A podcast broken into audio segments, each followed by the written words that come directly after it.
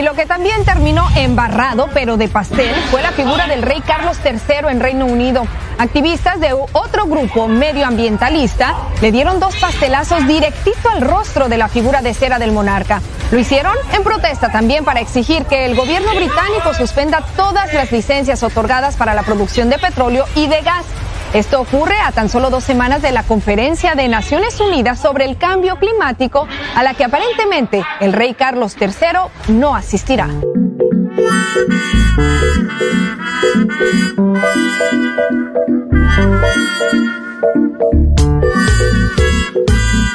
Bueno, sigue. em, parece la, la tendencia a, a los atentados simbólicos, por así decirlo, en Europa. Ahora, yo noto acá, empiezo a notar un cambio, creo positivo. Por ejemplo, eh, recordemos ustedes, recuerden ustedes eh, esas tan criticadas eh, manifestaciones ambientalistas contra los cuadros. Uno de Van Gogh, el otro, no me acuerdo de qué, que era un holandés, en las últimas semanas. Claro, la crítica generalizada era más bien del tipo, ¿cómo le van a hacer esto al arte? Eh, en fin, a mí lo que me indignó, creo que lo dije acá, lo, hemos hablado en este programa, eh, me indignó que los propios activistas ya sabían que había un vidrio protegiendo el cuadro, así que la verdad no se hacía ningún daño. Era toda una especie de acting un poco para que todos nos indignemos un poquito y nada más. Me gustó en el caso este de em, la estatua del rey, del ahora rey Carlos III, es que por lo menos el tortazo fue real, o sea, no había ninguna protección sobre em, esa figura de cera de ese museo tan conocido. Eh, y entonces, bueno, por lo menos, eh, primero hay un daño real. Eso ya me gustó, por lo menos una acción, o sea, con, algún tipo de, de consecuencia material. ¿Sí? Eh, después, mm, no es un cuadro, es una estatua, hay una cosa simbólica ahí. eh, un poco más graciosa también, ¿no? Eh, ya los cuadros de cera es algo bastante gracioso, esta idea de, de representar a figuras famosas meterle un par de, de tortazos a- al rey a mí me generó un poquito más de, eh, de empatía con el hecho. Eh, después hay otra cosa que hay que empezar a notar que es la sistematicidad, también me gusta esta cosa, bueno, ya no es una cosa eh, aislada, sino que por lo menos este grupo ambientalista se toma el trabajo de, eh, de pensar una, una secuencia. Veremos a dónde llegan, ¿sí? De todas maneras, vuelvo a ser mío eh, esa frase donde el, que dice que lo importante no es eh, espantar a la burguesía, sino yo la cambio al final, creo que la original era derrocarla, seamos más modestos. Por lo menos saquemos la guita, eso es lo que buscaría. que estamos defendiendo el derecho a ser libre. Uma rígida política de controle da natalidade. I asked one of the top people in China. I'm going to deliver Brexit. Dicen que yo soy el presidente pobre. Pobres son los que quieren más. The International Monetary Fund is also a 信心和决心不会变。Предусмотрены выплаты на первый. nuestra gran nación. ¡Que viva México!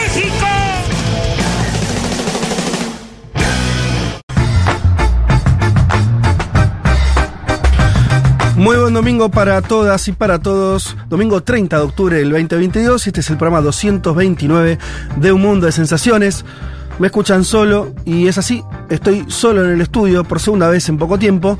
La otra vez había sido el mismo domingo eh, en que los brasileros y brasileras votaban en su primera vuelta. Em, y hoy ocurre otro tanto, tenemos la gran definición. Hoy a la tarde-noche sabremos finalmente si, si Lula venció a Bolsonaro o ocurre todo lo contrario. Así son los balotajes. Eh, y tenemos, para el que esté medio desprevenido y no lo supiera, eh, los compañeros Juan Manuel Car, Leticia Martínez eh, y Juan Elman están desde Brasil y en unos minutos nada más estarán saliendo vía remoto desde allá, nos estarán contando cómo es, eh, qué está ocurriendo en estas horas em, totalmente cruciales. Es una elección totalmente crucial eh, y esto creo que todos lo advertimos de una manera o de otra, estemos más cerca del tema más lejos, lo que se juega en Brasil es muy pesado.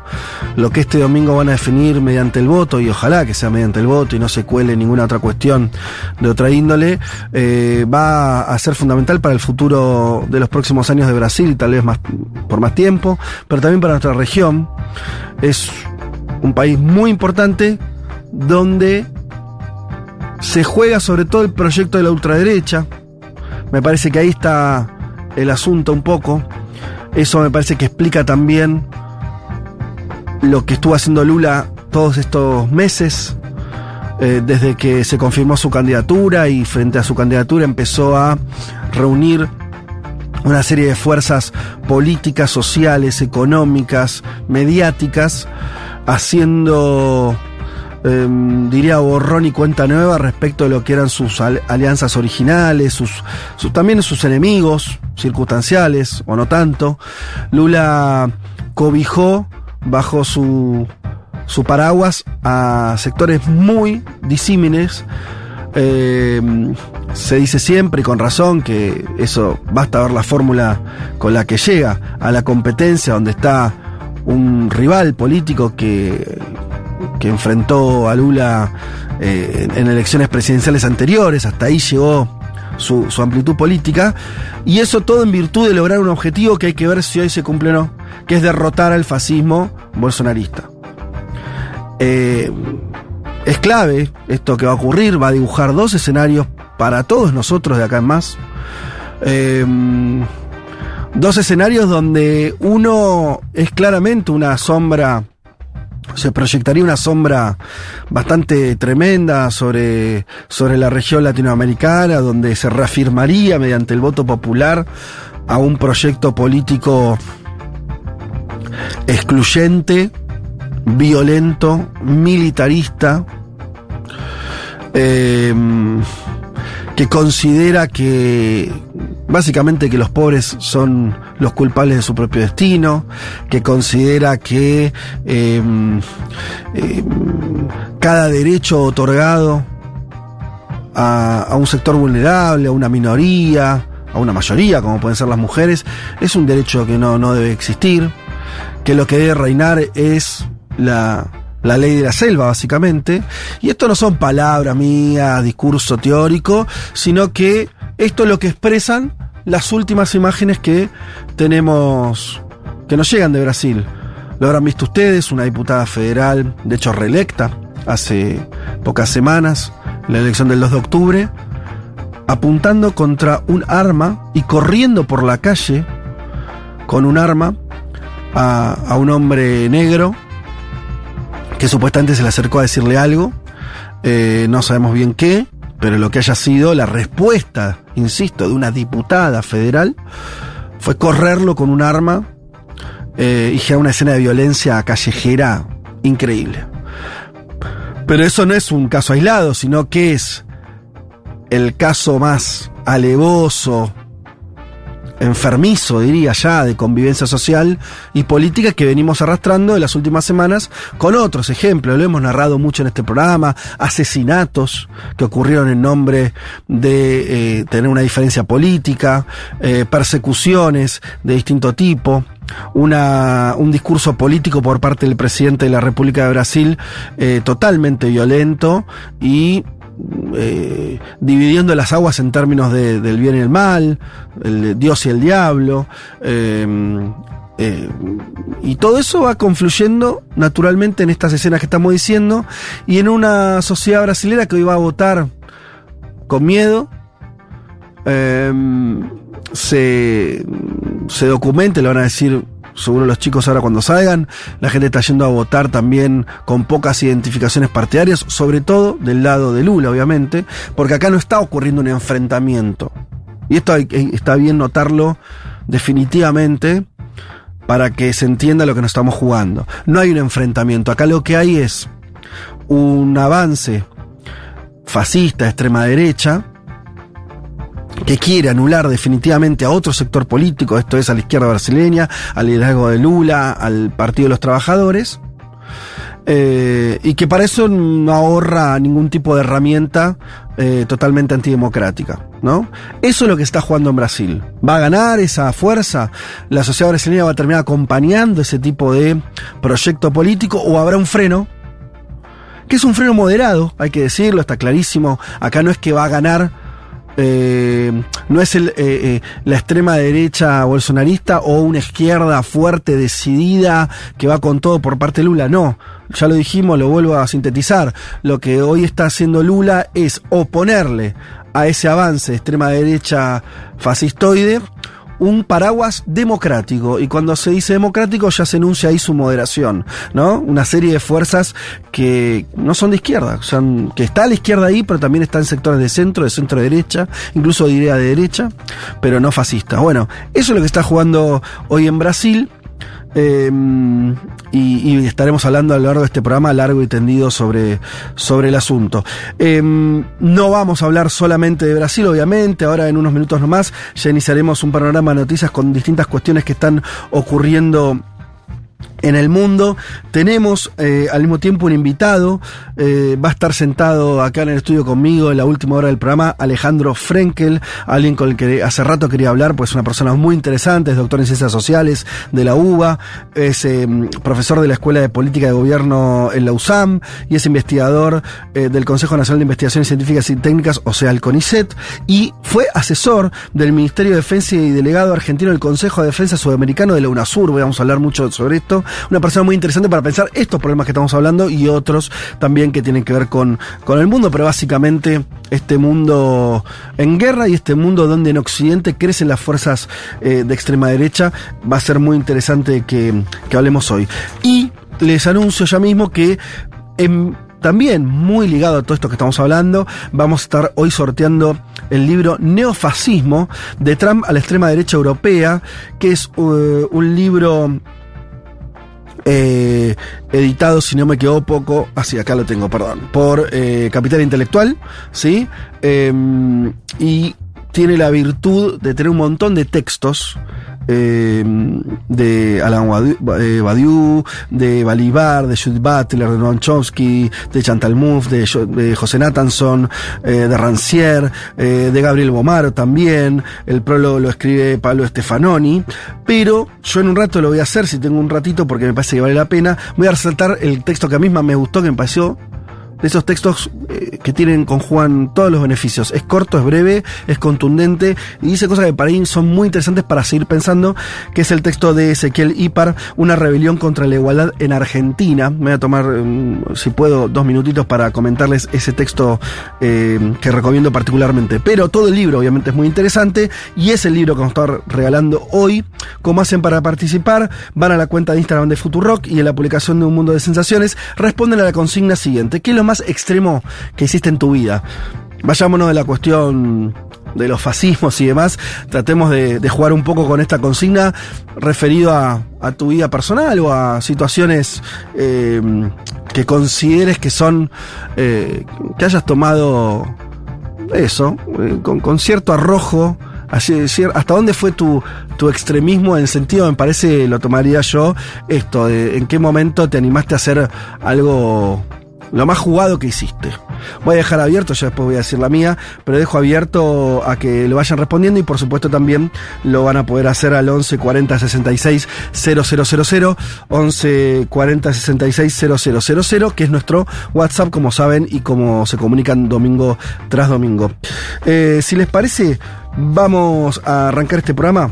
Vamos a escuchar a la enorme Lila Downs, a la gran Lila Downs, eh, haciendo Zapata se queda. Ya venimos.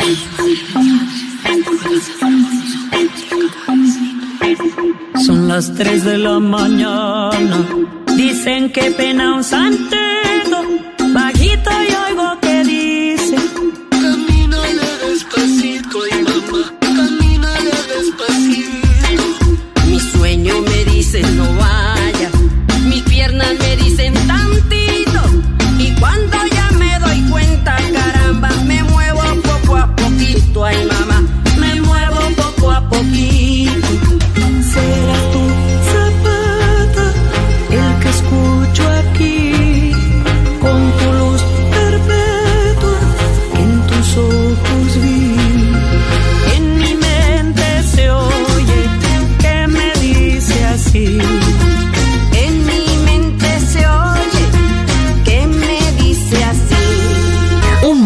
Sensaciones. Vázquez, Carg, Martínez, Elman. Un programa que no quisiera anunciar el comienzo de la Tercera Guerra Mundial. Pero llegado el caso, lo hará.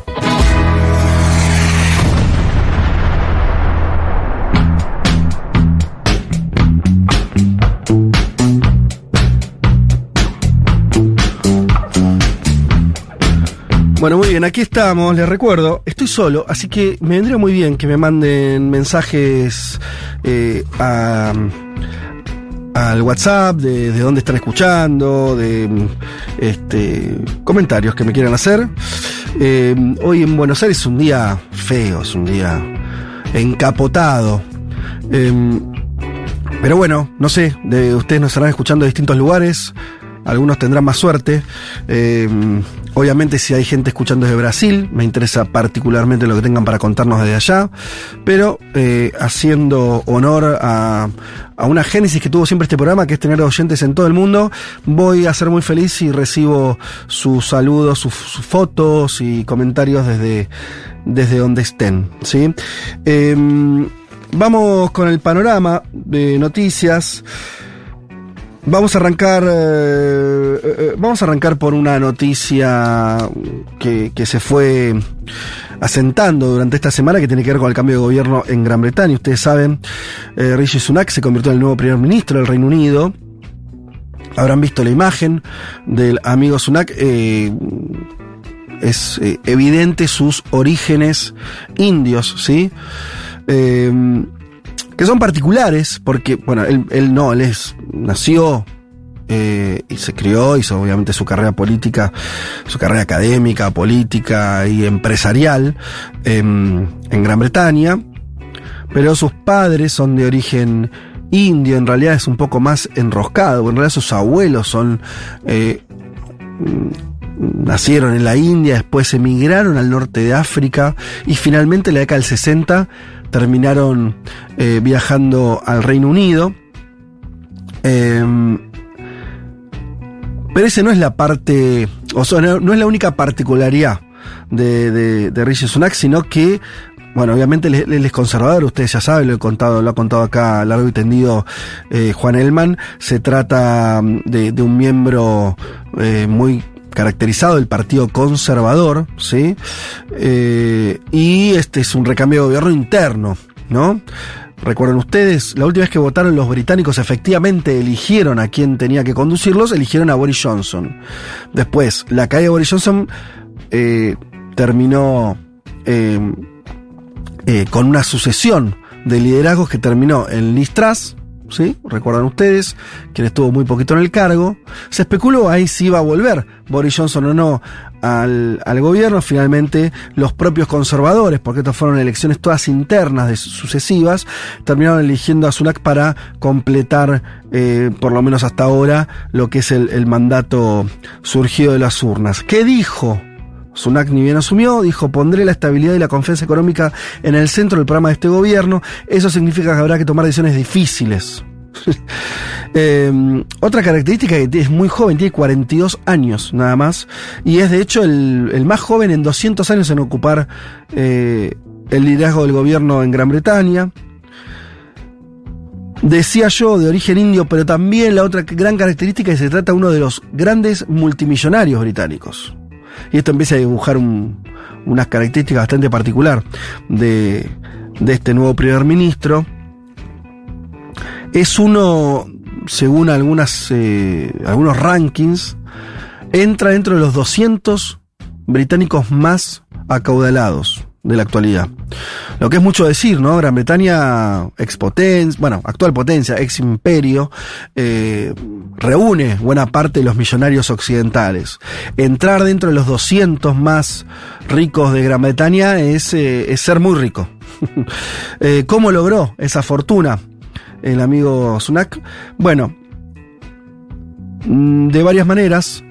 En principio él tiene un, pro, un propio recorrido personal que habla mucho también de, de su encanto para las élites eh, conservadoras porque refuerza el mito de la meritocracia, ¿no? Eh, clase media, de esos padres eh, que, que, que se, se, asientan en, en, Gran Bretaña, después de este recorrido eh, India de sus abuelos, norte de África de sus padres y asentamiento en Gran Bretaña. Los padres, eh, el padre un esforzado médico que además este, muy reconocido en su barrio y, y hizo una carrera mm, más o menos este, importante de reconocimiento, pero a la vez teniendo un segundo trabajo y entonces con mucho esfuerzo y en una sociedad en los años 70 y 80 británica que todavía tenía una apertura eh, hacia, hacia el bienestar de sus sectores medios y trabajadores, logró que su hijo estudiara en colegios que eran, que pertenecían en, en verdad a, a, más a la elite, ¿no? Eh, entonces, finalmente, Rishi Sunak se terminó codeando dentro de la elite académica y siendo él además teniendo características de, de eh, intelectuales eh, destacadas logró hacer, empezar a hacerse un lugar en ese mundo que a priori no era para él pero todo eso fue sellado de la siguiente manera se casó con Akshata Marti o Murti eh, que es la heredera de un empresario indio sí, indio eh, que vive en la India, o que tiene su emprendimiento en la India. Cuando digo emprendimiento me estoy quedando corto, pues estamos hablando de que es el dueño de una de las grandes empresas tecnológicas de la India. Y ustedes saben que además que la India se especializa, en, entre muchas cosas, en ser un polo tecnológico. Así que, eh, en ese sentido, Rishi Sunak se, se unió en matrimonio y por lo tanto empezó a ser parte de su fortuna, la de eh, esta chica Akshata Murti, hija de este multimillonario.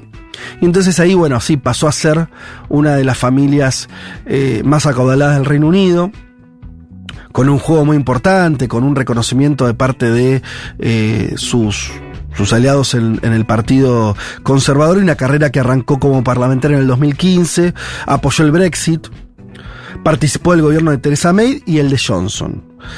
Y incluso, ¿no? Hay eh, varios lo señalan como el que hundió a Boris Johnson también, ¿no? Ahí ya, ya como jugando dentro de, de las intrigas palaciegas. Eh, y les leo un segundo lo que dice una nota interesante, un perfil que se hace de Rishi Sunak, eh, Rafa de Miguel en el país, en el diario El País dice, hay también un regocijo interno entre muchos conservadores ante la idea de que el hijo de unos inmigrantes indios de clase media ocupe el puesto de primer ministro. La familia lo es todo para mí y mi familia me da oportunidades en las que ellos apenas soñaron. Pero fue el Reino Unido, nuestro país, el que le dio a ellos y a millones como ellos la oportunidad de un futuro mejor. Vean entonces cómo empieza a reforzarse de vuelta lo que yo les decía antes, esta idea de... Eh, de que el capitalismo de Gran Bretaña abre las puertas, ¿no? A, cualquiera. Ese es, la, ese es el mito que refuerza la historia de vida de quien ahora es primer ministro. Eh, bueno, veremos cómo, cómo se desarrolla este, este, este gobierno que recién arranca, pero ya muchos advierten que es la primera vez que de manera muy ostensible y clara la política británica y la élite económica se fusionan en el cuerpo de quien tiene que tomar las decisiones más importantes en el, en el Reino Unido. Pasemos a otro tema, vamos a hablar un poquito de las últimas noticias de la guerra, ¿sí? que sigue eh, ya diría influyendo la dinámica mundial, de la economía y de la política mundial. ¿Qué pasó en los últimos días? Pasaron varias cosas interesantes, importantes. Entre el viernes y el sábado, lo habrán visto tal vez, eh, se conoció la noticia de que varios drones, que es un poco la... Eh, este, lo, que tiene de novedoso esta guerra, ¿no? Cómo los drones, obviamente no tripulados, sino manejados a control remoto, eh, son los que están jugando decisivamente en el campo de batalla en la guerra de Ucrania. Estos drones eh, atacaron barcos rusos que se encontraban apostados en el puerto de Sebastopol, que es parte de Crimea, y Crimea, que es una de las partes anexadas por Rusia que pertenecía a Ucrania. Eh, Rusia salió a acusar y esto también es importante, la inteligencia británica de estar detrás de, estos ataques, y esto empieza a reforzar una línea de argumentación que los rusos vienen sosteniendo hace tiempo, que esta guerra claramente ya no se está jugando entre Rusia y Ucrania, sino que la OTAN y los países miembros obviamente de la OTAN, como es el caso de Gran Bretaña, son los que en verdad están manejando las fuerzas ucranianas, ¿no?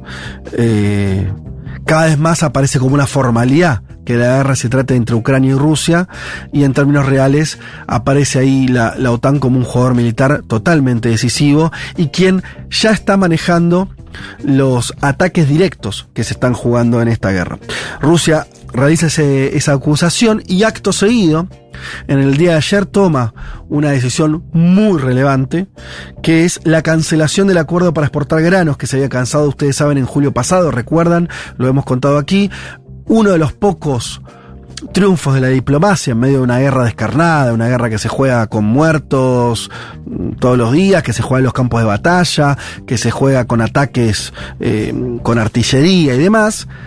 Uno de los pocos logros diplomáticos fue que Rusia y Ucrania se pusieran de acuerdo en liberar parte de la producción, eh, sobre todo de trigo y otros cereales, que Ucrania es un, de los cuales Ucrania es un exportador de primera importancia, y liberar el paso para que esos buques eh, lleguen entonces a, al mercado mundial, ¿sí? Y algunas zonas particulares.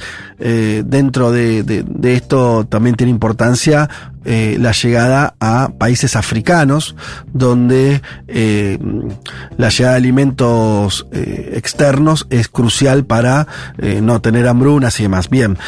Todo esto quedó cancelado a partir de este ataque contra los barcos en Crimea el día viernes.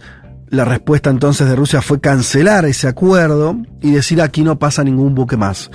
Eh, según fuentes del gobierno de Ucrania, y refirmo esto porque son datos también de una parte interesada, pero si son ciertos, son, va, va a ser esto totalmente fundamental para la dinámica, diría, de los alimentos en las próximas semanas en el mundo, porque Ucrania dice que quedaron bloqueados 176 buques en el Mar Negro, que representan algo así como 2 millones de toneladas de granos. Estamos hablando de cifras relevantes. ¿Sí? Tanto para la vida de algunos países, como describía antes, tanto para los mercados. Veremos en, ahora cuando empiece la semana qué reflejo tiene esto en los mercados bursátiles, si, si sube, empiezan a subir nuevamente eh, los precios de algunos granos o no, veremos qué dinámica tiene. Pero bueno, vemos como de forma muy clara la guerra tiene implicaciones económicas para todo el mundo. Además de esto, como si fuera poco, fue otra semana donde se habló mucho de la posibilidad del uso de algún tipo de armamento nuclear. Nosotros tenemos en la cabeza, obviamente cuando se trata de esto, de grandes bombas atómicas que, bueno, lo que tenemos en la cabeza es la memoria histórica eh, de Hiroshima y Nagasaki, o sea, una bomba impactando una ciudad, una, en una ciudad y matando a cientos de miles de personas en el acto, pues está de bombas nucleares con un, una fuerza muy importante y que estaban además construidas para hacer eso, para matar en el mismo momento a eh, cientos de miles de personas y generar un efecto terror, ¿no? Eh, a quien se le tire esa bomba, como fue el caso de Japón, que a las 48 horas se rindió. Pero lo que parece estar ocurriendo acá, la amenaza más real, más palpable, más cercana, es que eh, sea Rusia o sea Ucrania utilicen algún tipo de armamento nuclear de baja intensidad, que esto parece una contradicción, pero no lo es, porque sería sobre bombas, entre comillas, tradicionales, algún tipo de condimento nuclear que haría eh, que entonces permitiría dos cosas, un ataque local, selectivo, a una instalación eh, de infraestructura o a una ciudad con población civil, pero donde estaría más o menos delimitado el alcance, y entonces no estaríamos hablando de la escala de las bombas que nosotros, nucleares que nosotros tenemos en la cabeza, sino que sería elevar muchísimo, obviamente, el nivel de conflicto, porque al final se estaría utilizando armamento nuclear, pero delimitado el, alcance, controlado su daño, por así decirlo. Eh, pero bueno, esto no pasa todavía de acusaciones, pero el dato es que Biden, el presidente de Estados Unidos, dijo eh, esta semana que eso estaba dentro de lo posible, ¿no? Y llamaba, por supuesto, a Putin a no realizarlo y demás. Y la última noticia refería a la guerra, que también me parece bastante relevante para la dinámica que pueda tener, es que los bombardeos rusos que ocurrieron eh, durante los últimos 10 días, sobre todo, 15 días diría, en instalaciones eléctricas, ustedes saben que lo que hizo Rusia como parte de la respuesta a la escalada que está teniendo la guerra es eh, volver a bombardear zonas de todo el territorio ucraniano, no solamente eh, las zonas del este donde se están teniendo los conflictos más eh, encarnizados, sino atacar infraestructura eléctrica para dañar particularmente, para decirlo simplemente para dejar sin luz a Ucrania todo lo que pueda. Y afectar obviamente el funcionamiento económico, pero también la vida de la población. Y esto ya tuvo una consecuencia concreta. ¿Por qué? Porque Ucrania era un exportador de electricidad y ahora se tuvo que convertir en importador dado esta serie de ataques, ¿no? Empujados por los ataques de Moscú, dice la noticia. Eh, el gobierno que lidera el presidente Volodymyr Zelensky ha abierto por primera vez la puerta a la compra de electricidad fuera de sus fronteras, dando cuenta de una situación que también es un poco la clave que vamos a ver ahora que va a empezar dentro de pocas semanas el invierno europeo de qué manera la cuestión del gas y ahora se suma la cuestión eléctrica va a jugar su carta en, la guerra. En fin, ahí están las noticias eh, vinculadas a, a, la guerra una guerra que, que insisto, aparece eh, cada vez más eh, compleja. Nos vamos a Estados Unidos para decir una noticia rápida, esta con menos desarrollo, veremos qué, qué consecuencias tiene, pero eh, atacaron al marido de Nancy Pelosi. Ustedes saben, se trata de este, la, jefa de, los legisladores demócratas, ¿sí? Que em, el marido de ella, Paul Pelosi, de 82 años, fue atacado en San Francisco, en su casa.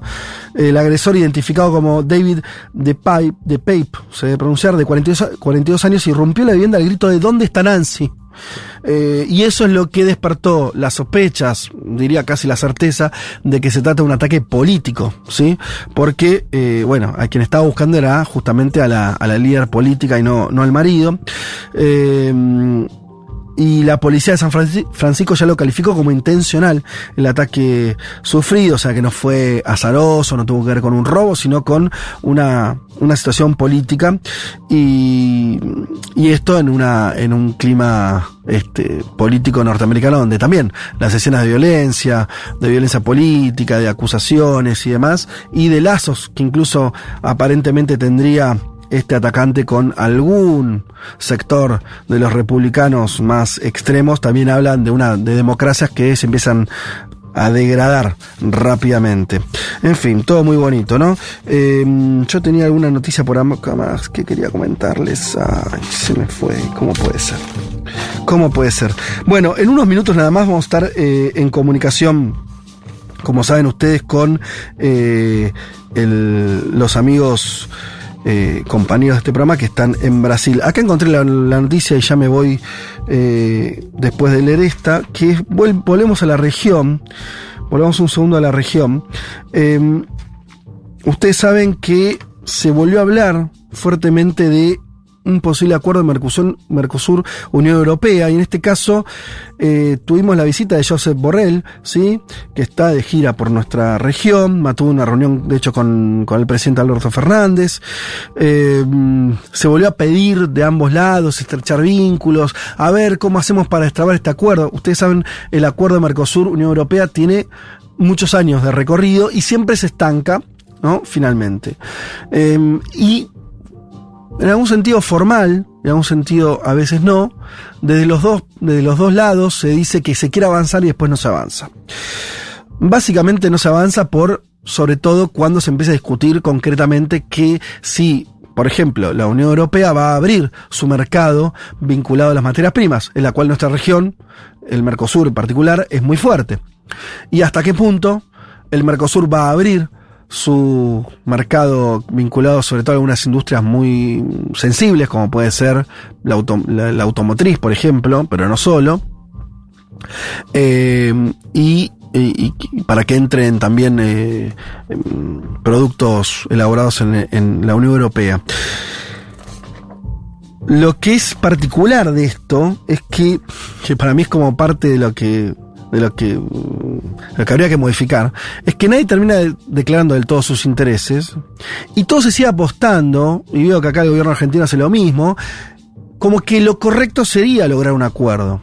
Y ahí yo eh, me pregunto desde hace años, no es una novedad esto, es por qué a priori sería bueno un acuerdo con el- la Unión Europea, una sociedad más desarrollada, con empresas mucho más fuertes, con capacidad de compra de empresas más fuerte, con capacidad de eh, meterse en el mercado más fuerte y al mismo tiempo una región que está totalmente en decadencia. Decadencia lo sabemos, bueno, la guerra misma lo está dejando expuesto, ¿no? Todavía no, los europeos no saben si van a poder calentarse en invierno, pero no solo eso, sino que es una región que no es la de la más dinámica del mundo. ¿No? No es China, no es, Estados Unidos ni siquiera, es un, eh, furgón de cola hoy de los, nor- lo- lo- lo- los norteamericanos, pero además con problemas económicos muy serios.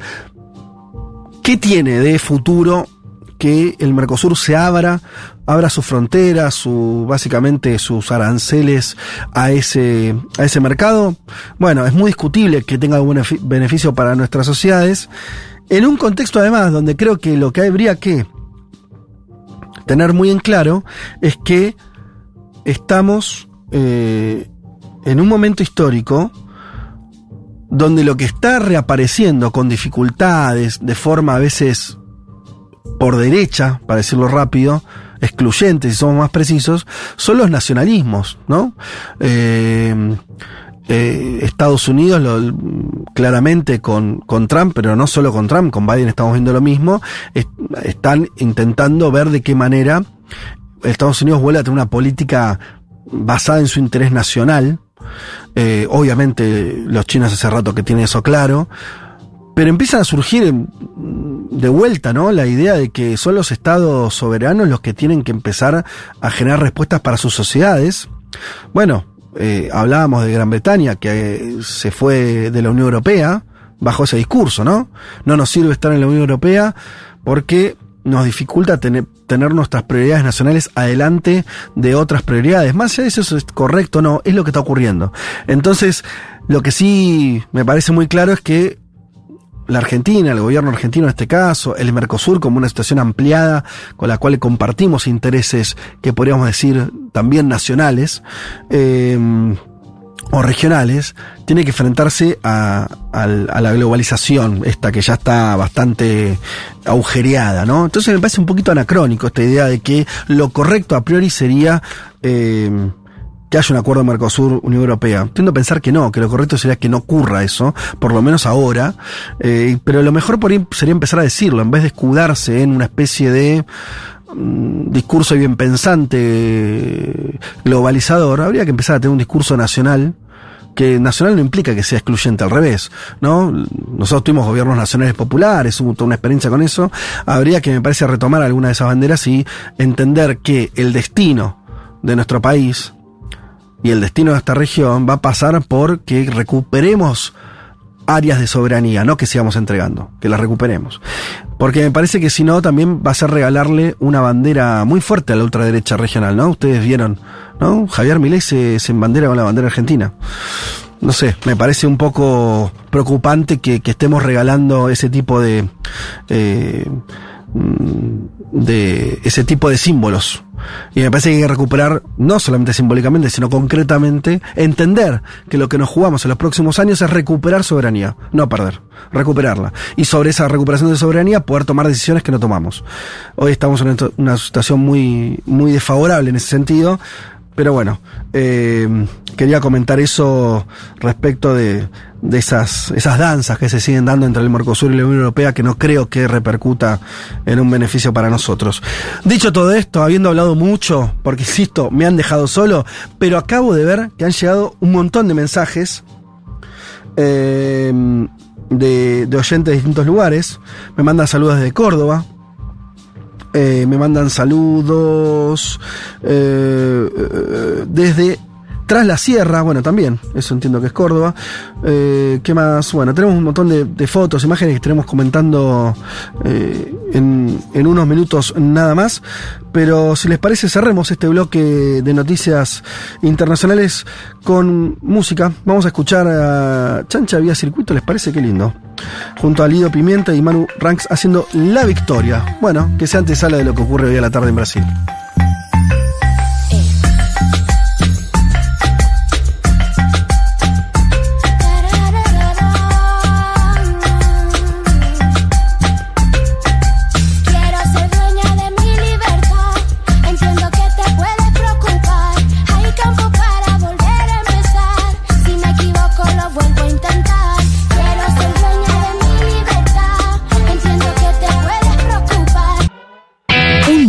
Sensaciones. Federico Vázquez, Juan Manuel Carg, Leticia Martínez y Juan Elman. Un programa sobre política internacional que no cree en teorías conspirativas. Bueno, casi.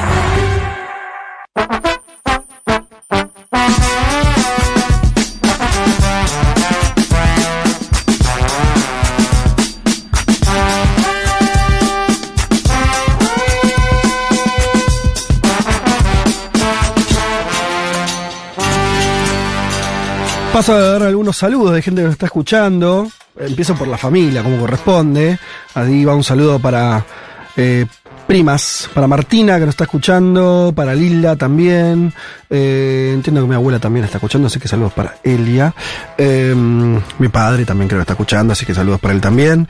Bueno, eh, pero no si, si escucharan solamente familiares, esto sería un poco inviable. Por suerte nos escuchan eh, algunos más.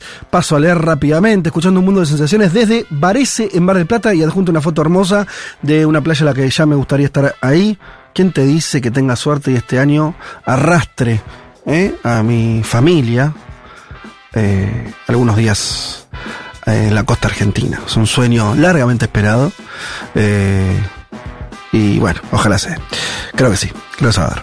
Em, ¿Qué más saluda? Bueno, justamente desde Mar del Plata, otro distinto, entiendo yo. Sí, antes era Pepa Estasro.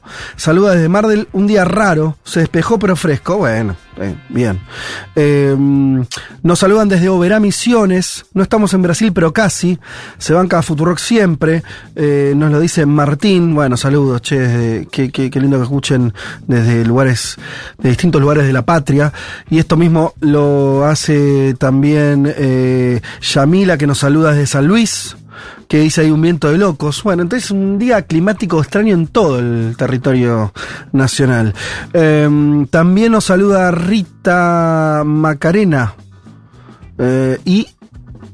Ah, no. Desde Tres Arroyos se está preparando. Entiendo yo que sus propias manos son los sorrentinos. Adjunta la máquina, esa eh, pasta linda tan clásica. Eh, y unas cosas que se ven. Uy, esto es unos sorrentinos, pero que explotan. Explotan. Eh, Nos eh, saluda Gabriela Delgado, acá triste porque cumpleaños de Maradona, es cierto, 30 de octubre, compañeros del Diego, eh, pero pensando que la noche se puede festejar el regreso de la patria grande con Lula, bueno, ojalá que sea así, ya veremos, hay que esperar un poco. Nos saluda una socia peruana viajando por el Perú, pero pendiente de los resultados en Brasil. Un abrazo a todos del equipo de Mundo de Sensaciones, esto lo hace, lo firma eh, Diana, entiendo yo, y adjunto una foto de ella, qué lindo, ¿dónde estás? Eh, ¿Es Lima eso? Bueno, no lo sé, pero se ve ahí una, eh, una iglesia bien antigua, una plaza muy hermosa. No sé si es Lima o u otro, otro lugar. Eh, escucho desde Pilar, dice quiere el libro, esto lo dice Lidia. Bueno, hay que participar. Acá con nervios por las elecciones. Tenemos algunos audios que vamos a pasar nomás. Ya estamos en comunicación. Ahora en un segundito ya saludamos a los chicos. Siempre escuchando un mundo y haciendo pasta casera desde Uruguay. ¿Cómo está la pasta hoy? eh? Esto lo dice Gabriel. Eh, aquí desde Córdoba haciendo una rica salsa para pastas. Pero hoy decisión, se ve que el clima un poco... ¿Qué decís, Maine? Un poco el, el- clima eh, este medio extraña, medio extraño es más de pastas, ¿no? Por el, por un clima más lindo da algo más parrillesco. Me parece que ahora van por las pastas. Eh, nos saludan también desde la estepa patagónica. Esto lo hace Rivers, ese es su apodo al menos, y adjunto una foto bien estepera, eh, se ve a lo lejos alguna montaña, pero sobre todo una estepa, eh, qué lindo también la Patagonia. Bueno, desde Treleu también nos saludan, escuchando un día gris y ventoso, bueno, evidentemente estamos en un clima en todo, en todo el país así. Siguiendo los pasos nos saluda Pablo siguiendo los pasos de, lo que ocurre en Brasil. Eh, también nos los dice Ana Belén Martínez, votando en el consulado brasileño una cola de tres horas bajo la lluvia, pero mucha gente agitando a favor de Lula. Debe ser, ¿no? Que la mayoría de los que votan en Argentina lo harán por, por Lula, ojalá. Eh, desde Alemania, escuchando por primera vez a O vivo, mira qué importante esto. Escuchando mientras viajo en tren desde Berlín a Colonia. Oh otra que no puedo con la envidia hoy. Anoche cené con muchos amigos brasileños que están hoy haciendo el aguante en la embajada en Berlín. Muy bien. Eh, gente que nos manda que está disfrutando un libro de Roque Dalton, mira qué bueno, desde Costa Rica. Eh, eh, acá Eve y Seba, leo esto porque es muy particular este mensaje, nos manda una foto de, de, ellos dos. Lo más extremo que hicimos, esto respondiendo a la consigna, fue renunciar a nuestra laburo en Mar del Plata. Son docentes. Ahora viajamos por Sudamérica. Estamos en Lima, preparándonos el desayuno en el cuarto del hotel. No conseguimos hostel económico con, cocina. Bueno, claro, la, la, a veces los viajeros encuentran...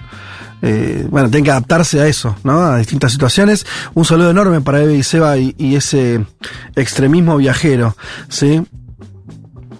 Eh, hice algo muy extremo hace unos minutos, nos dice alguien. Salí a comprar tate, jamón y queso para hacer un napo en mitad de una tormenta de viento sonda en Tucumán. ¿Cómo está el clima en la Argentina hoy? Justo detrás de mí cayó una maceta de un balcón. Casi se queda mi familia sin papá sin napo, dice. Eh, y adjunto una foto. Otro macetón tirado por el viento. Bueno, se ve que esto lo dice Ignacio Fernández del Amo. Eh, le mandamos un abrazo ahí en Tucumán. Entonces, bueno, muchísimos mensajes, pero tengo que. Uh, mirá la cantidad que nos llegaron. Eh, les prometo que lo voy, los voy a ir leyendo. Pero ya estamos, entiendo yo, en comunicación con Juama. ¿Está ahí? Juama. Sí, ¿cómo anda, ah, doctor Vázquez? ¿Cómo le va? Y también está el señor Elman comunicado. ¿Qué tal, chicos? ¿Cómo están? Bien. ¿Y Leti no? ¿O sí? Sí, sí. Está, ah, bien, no, es que me habían dicho que había algún, algún problema internetico. Están los Mira, tres. me venía funcionando perfecto internet, una menos 10 se corta, bueno, pero por suerte volvió acá, justo. Acá tiempo. estamos los cuatro, che, qué lindo escucharlos. Bueno, eh, gracias por contactarse. Están ustedes los tres en San Pablo, digo bien, ¿no? ¿Están así los Sí. tres? Bien. Sí. Bueno, eh, el aire es todo de ustedes, porque lo importante es lo que tengan que decir de lo que están viendo hoy mismo eh, en estas horas de votación. ¿Qué nos pueden contar? Arranca el que quiera. Bueno, no, no sé. Sí, ahí yo fui a un centro de votación acá eh, en el centro de, de, San Pablo y veo normalidad, tranquilidad, algo que es un dato me parece importante después de lo que pasó el día de ayer, ¿no? Con la diputada bolsonarista sí. empuñando un arma, un hecho que del cual se habló muchísimo durante la tarde de ayer en la ciudad de, de, San Pablo y hoy veía normalidad muy similar a la primera vuelta, ¿no? Aquellos Ajá. que van con la camiseta verde amarela eh, votantes de Jair Mesías Bolsonaro y los que están vestidos de un rojo petista, votantes de Lula da Silva. No hay veda en el Brasil, no hay Para, veda Juan, al menos como la conocemos Juanma, en no, Argentina. No, nos des, eh, había visto por redes, pero por ahí es un dato, o, o vos viste, ustedes vieron otra cosa, que como que había cierto temor a agresiones y cosas y que la gente iba menos embanderada que en otras ocasiones a votar. ¿O no? ¿Vos seguiste viendo esto que vos decís? No sé los chicos, yo, yo, yo, yo vi algo vi, ¿eh? fuerte.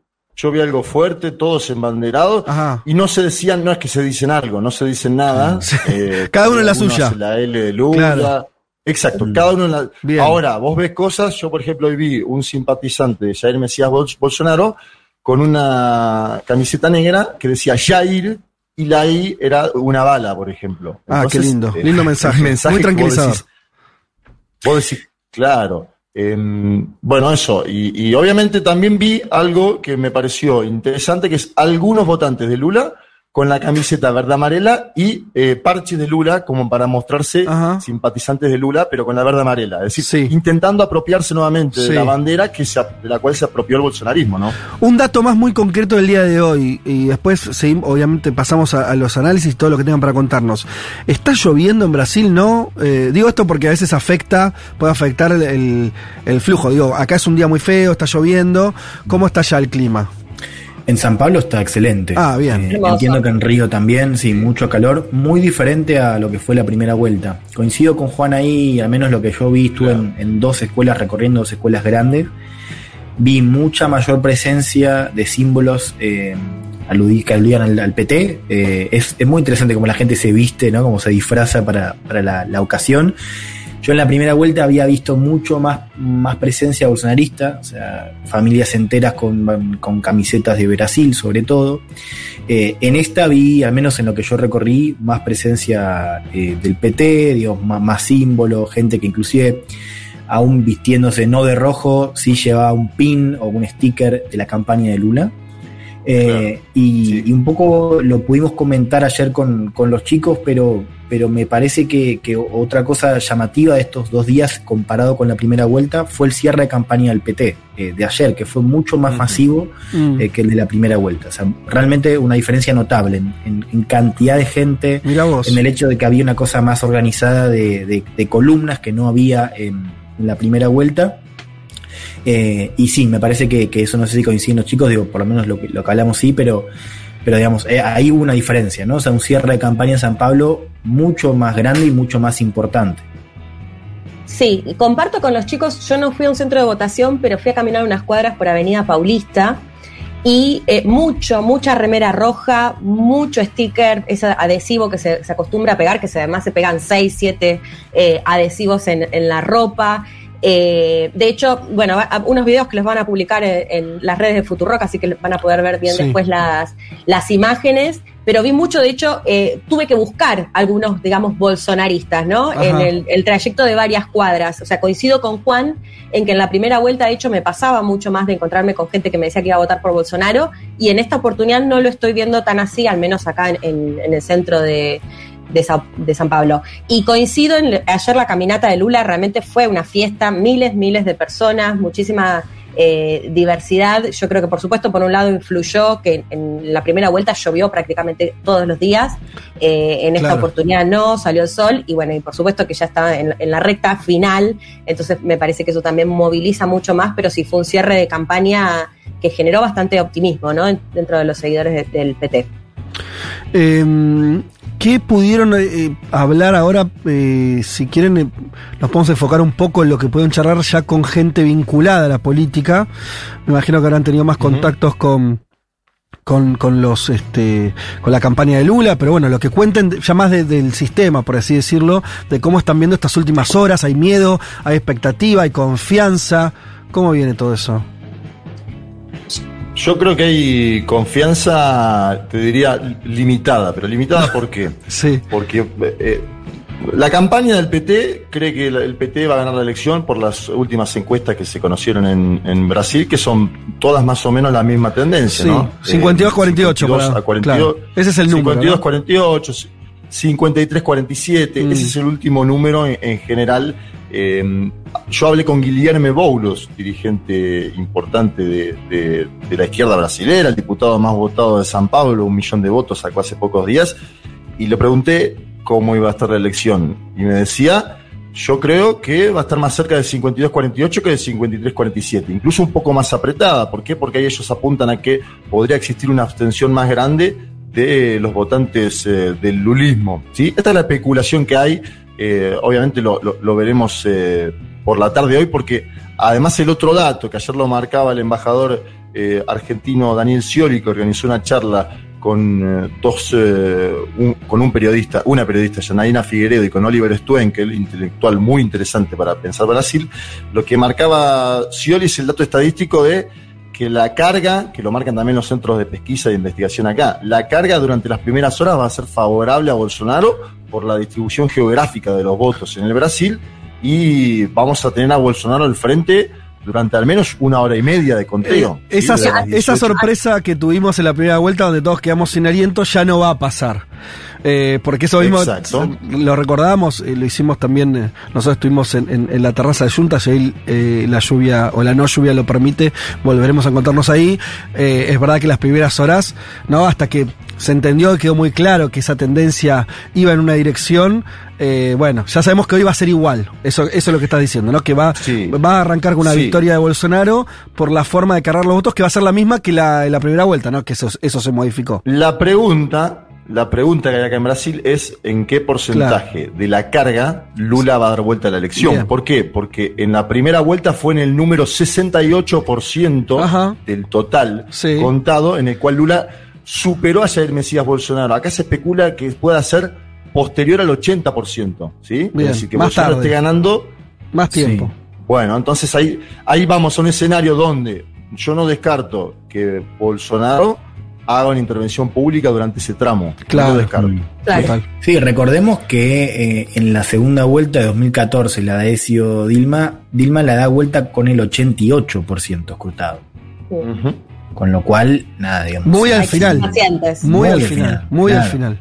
Bueno, eso dependerá, va- hablará, perdón Leti, ahí, ahí te dejo, eh, hablará de la distancia o no que haya efectivamente, quiere decir, suponga, estamos siempre suponiendo la victoria de Lula, ¿no? Mantengamos esa, esa tesis, pero si gana por una diferencia de dos puntos, lo lógico es que el, el viraje se dé muy al final. Si hay una diferencia, no sé, de siete puntos, es probable que lo veamos antes, ¿no? Son más- de- es- esa debe ser la relación. Sí, sí, también por eso es importante hoy seguir eh, Minas Gerais, digo, como estado testigo. ¿no? Ajá. Digo, Claro, se sí, supone que va a haber resultados antes de eh, del nordeste. Ah, ok. Y que eso ya, Por eso. ya refleje algo. Bien, Leti, ¿qué vas a decir? Que las encuestas en Minas Gerais le dan cierta victoria a Lula y algunas empate técnico, ¿no?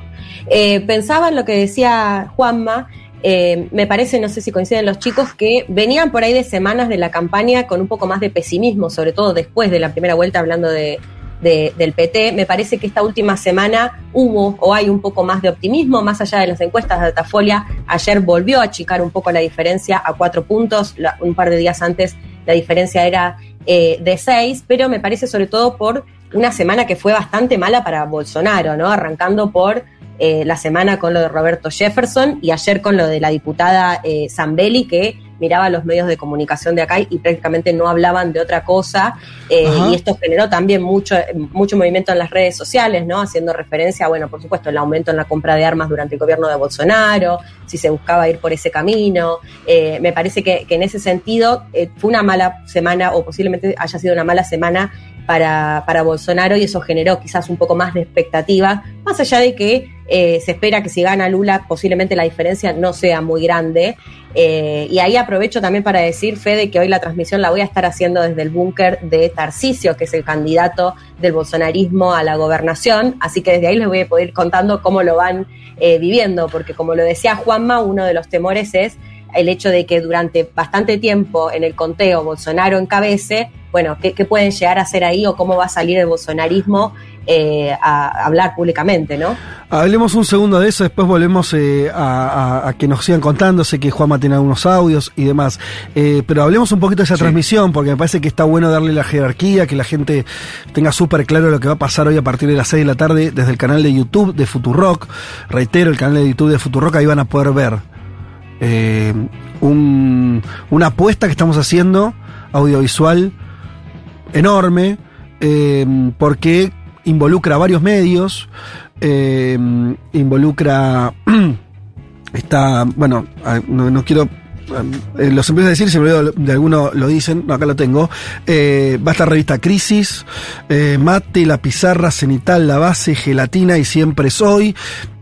Y para ponerle nombre a esto, hay, hay- muchos periodistas este, reconocidos, está Mario Santucho, eh, está Daniel Tonietti, eh, acá en Buenos Aires eh, va a estar Flor Halfon y este, Pepe Rosenblatt conduciendo esa transmisión y conectándose con todos ustedes, obviamente Juanma, Leti, Juan en representación de Cenital también, ¿no? Vas a estar ahí, porque Cenital es parte también de la, de la cobertura.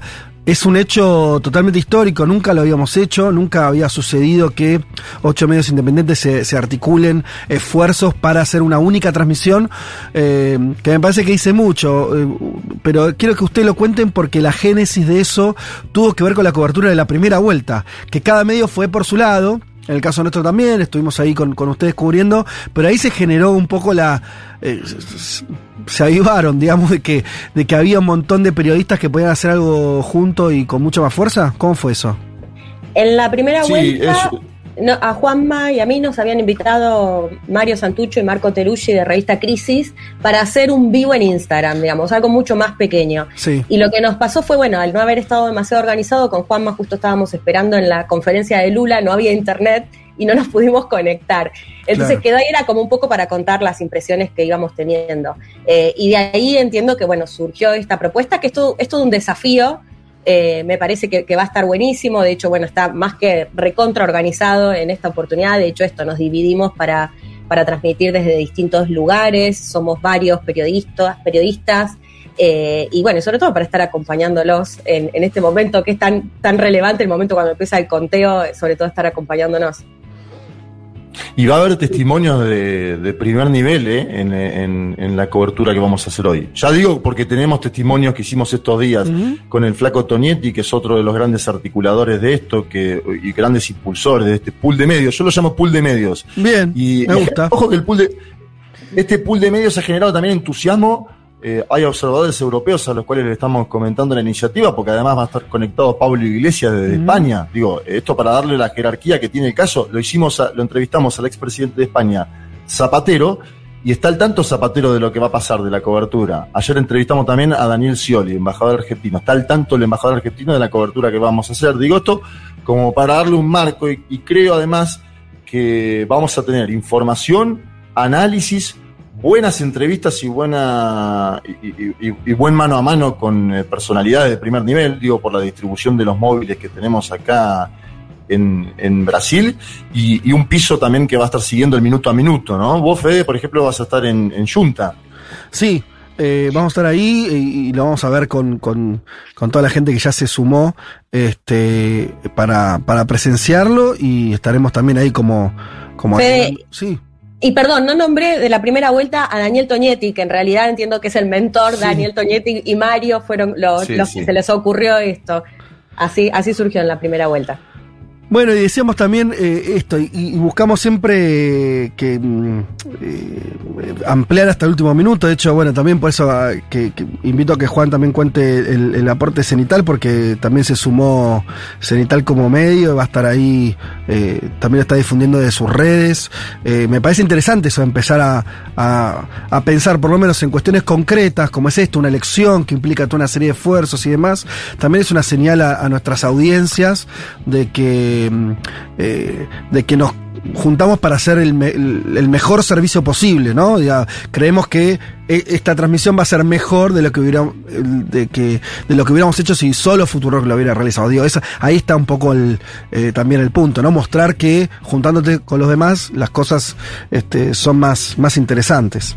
Sí, además también hay una cosa que, que, que acá estamos todos juntos y compartimos la misma información, Claro. las impresiones, así que también eh, vale la pena, es rico de un punto de vista periodístico ponerlo en público, ¿no? Ponerlo a disposición de, de las audiencias.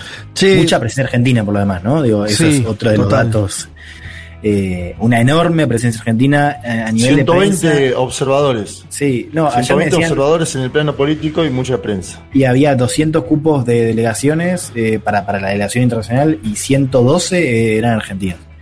Eh, me- eso me llamó mucho la atención. O sea, Bueno, una sobre representación. Una pequeña anécdota, recién cuando caminaba en la avenida Paulista, eh, soy muy mala, no- nunca vi Star Wars, pero sé que el personaje este que está todo de negro, eh, era un tipo que, bueno, es- digamos que estaba disfrazado así, le pregunto, bueno, me hace la L de Lula, me pregunta, le digo, soy pe- eh, periodista argentina, me dice, ¿cuántos periodistas de Argentina que hay acá? O sea, un tipo que estaba trabajando en la calle había ya percibido que, que había mucho movimiento. Porque de puede ser, Leti, que eso, a ver, lo, lo abro para que lo sigamos charlando, pero Brasil es un país muy grande y que en general se mira a sí mismo como es Sí. moneda corriente de los países muy grandes, no sé, Estados Unidos un poco lo mismo, ¿no? Creen que están medio solos en el mundo o que, ¿no? que no dan bola mucho a lo que pasa afuera. A Brasil y, al- y- incluso a los brasileños de a pie les pasa un poco eso. Y por ahí lo que están ahora viendo con esto que esta cosa de, ah, pero les interesa mucho lo que pasa acá, Sí. alguna conciencia de que esa elección eh, lo decía yo al inicio del programa, y es un saldo que creo que tenemos todos, eh, va a impactar mucho más que lo que les pase a, la, propia sociedad brasileña. Digo, va a impactar en nuestra, en- por lo menos a escala regional, seguro, ¿no? Y yo creo que más, porque cada vez más se entiende que, por ejemplo, la extrema derecha es un fenómeno global, o por lo menos occidental, ¿no? Y entonces el destino de lo que le pase esa experiencia ultraderecha a Bolsonaro, si relige o no relige, me parece que va a ser, va a ser un dato que van a tomar muchos otros movimientos políticos en, en el mundo. Sí, totalmente. Yo no sé si les habrá pasado a los chicos, Sí. pero me ha pasado situaciones en las que eh, esto, el brasileño de a pie, no sabe ni siquiera quién es el presidente de Argentina. Claro, claro. Eh, digo, algo que nosotros de Bolsonaro, casi, digo, más allá de que te interese o no te interese, creo que casi cualquier argentino o argentina le preguntás algo de Bolsonaro y conoce. Mm. Eh, así que me parece que sí, hay mucho de esto de, de al ser un país tan grande, creo que quizás ni siquiera alcanzan a dimensionar la importancia que tiene Brasil a nivel internacional y bueno, ni hablar para, para Latinoamérica y para la Argentina. Pero eso me pasó bastante, no sé si a los chicos también. Y en la política argentina em, también hay una expectativa muy grande. Digo esto porque estuve hablando con, con todos los grupos políticos que han venido acá, peronismo, kirchnerismo, algunos más ligados a Alberto Fernández, otros obviamente más ligados a Cristina Fernández. Hay que decir que está eh, el ministro del Interior, Guado de Pedro, que llegó ayer, digo, llegó Ajá. ayer Guado de Pedro. Ah, mirá, no sabía. Es, eh, es, es- es importante el viaje de Eduardo Guado de Pedro porque es un hombre de Cristina Kirchner, ¿no? Eh, Oscar Parrilli también está presente, senador del Frente de Todos. O sea, hay, un, hay, hay un interés muy grande de la política argentina en las elecciones en Brasil que se están dando en este mismo momento, que también es, lo vemos en, eh, en los medios que han venido a, a Brasil en términos periodísticos, ¿no? Esto que mencionábamos antes. Hay 120 acreditados, 112, decía Juan, de- debe ser parecido. Y uno veía la pila de acreditados en un seminario que hizo el Partido de los Trabajadores el día ayer en el Hotel Novotel, y Argentina tenía una mesa aparte, sola. Y las demás acreditaciones tenían una mesa, ¿no? Lo- Claro, claro. Argentina y los demás. marcar- De hecho, en el PT tuvieron que cortar, eh, porque va a haber, va a haber un búnker sin prensa en el Hotel Intercontinental y en el PT han cortado, digo, esos 120 no van a poder ingresar 120 eh, al, al- evento donde lo van a ver los observadores internacionales. Este es un dato que tiene que ver con el interés que generó en la Argentina la elección en Brasil de este año y esta segunda vuelta, ¿no? Le- les hago una pregunta así abierta, se me acaba de pasar por la cabeza. ¿Hay alguna cosa que les haya modificado cuando, desde que aterrizaron ahora ya, eh, están hace muy poquito de todas maneras, pero re- distinto a la idea que tenían antes de viajar? ¿Alguna cosa, alguna sensación nueva, algún dato, algún, eh, alguna conversación que les haya hecho, eh, que no sé, que les haya sorprendido al menos respecto de lo que venían pensando de la elección?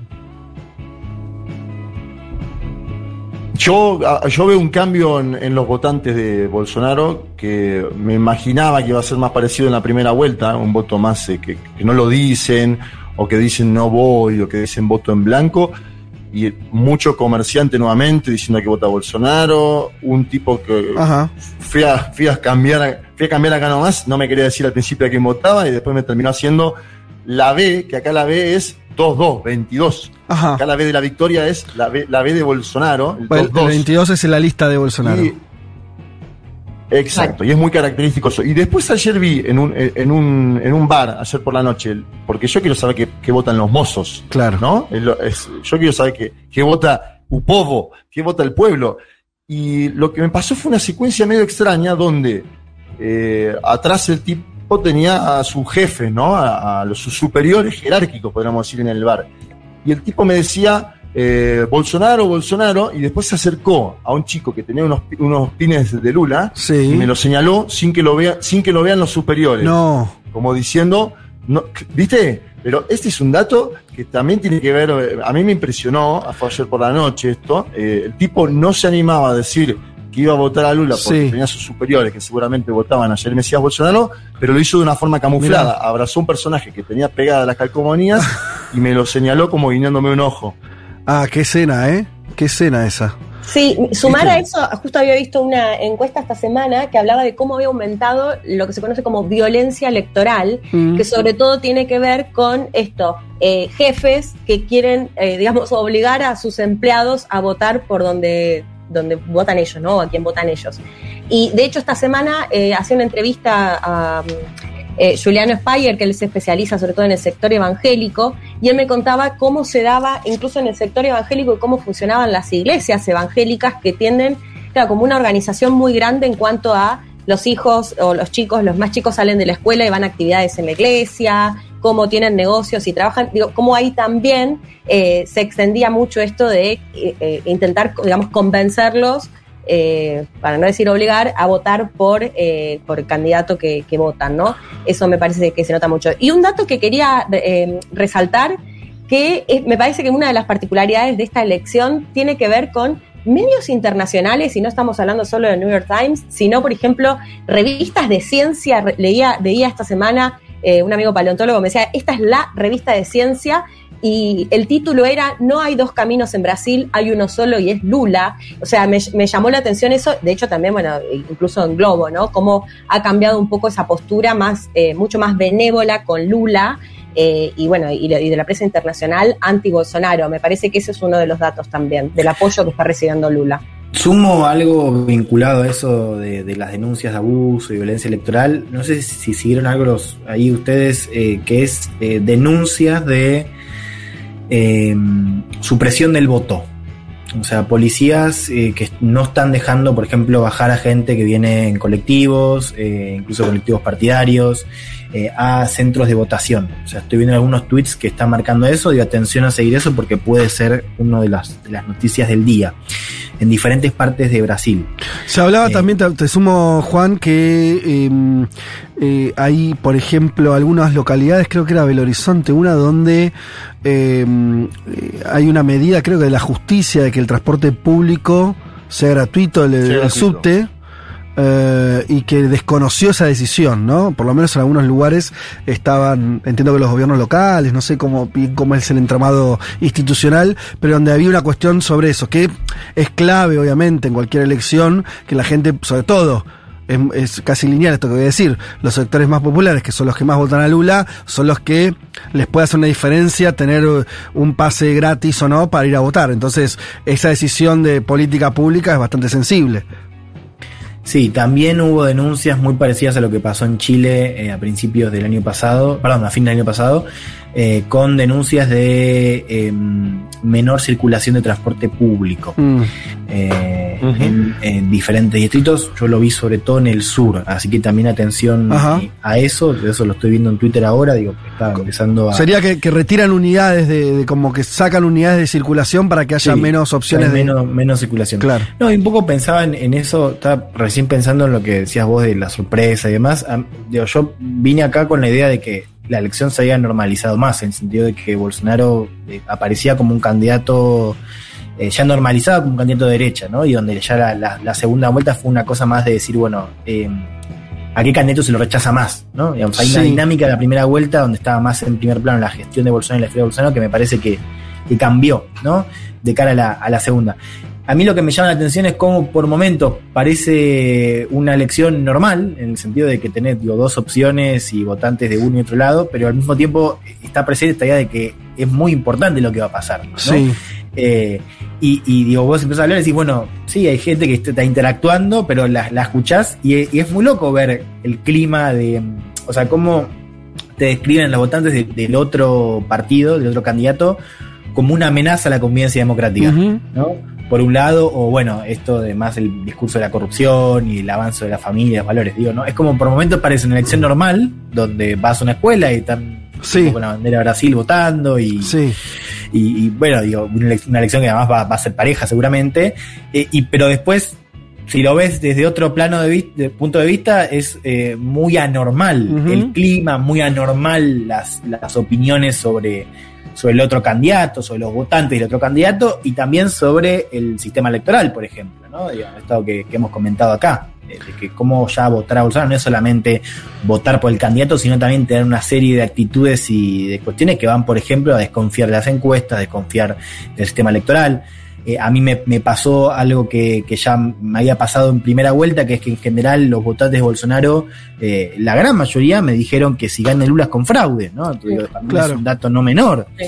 Eh, inclusive votantes que no son firmemente bolsonaristas, o sea, son votantes de Bolsonaro que tienen algunas críticas que, que lo van a votar sobre todo por su oposición a Lula, pero aún esos tipos o, o minas, digamos, que no son tan eh, fanáticos, eh, tan propiamente bolsonaristas, te manifiestan que eh, si gana Lula solo puede ser con fraude.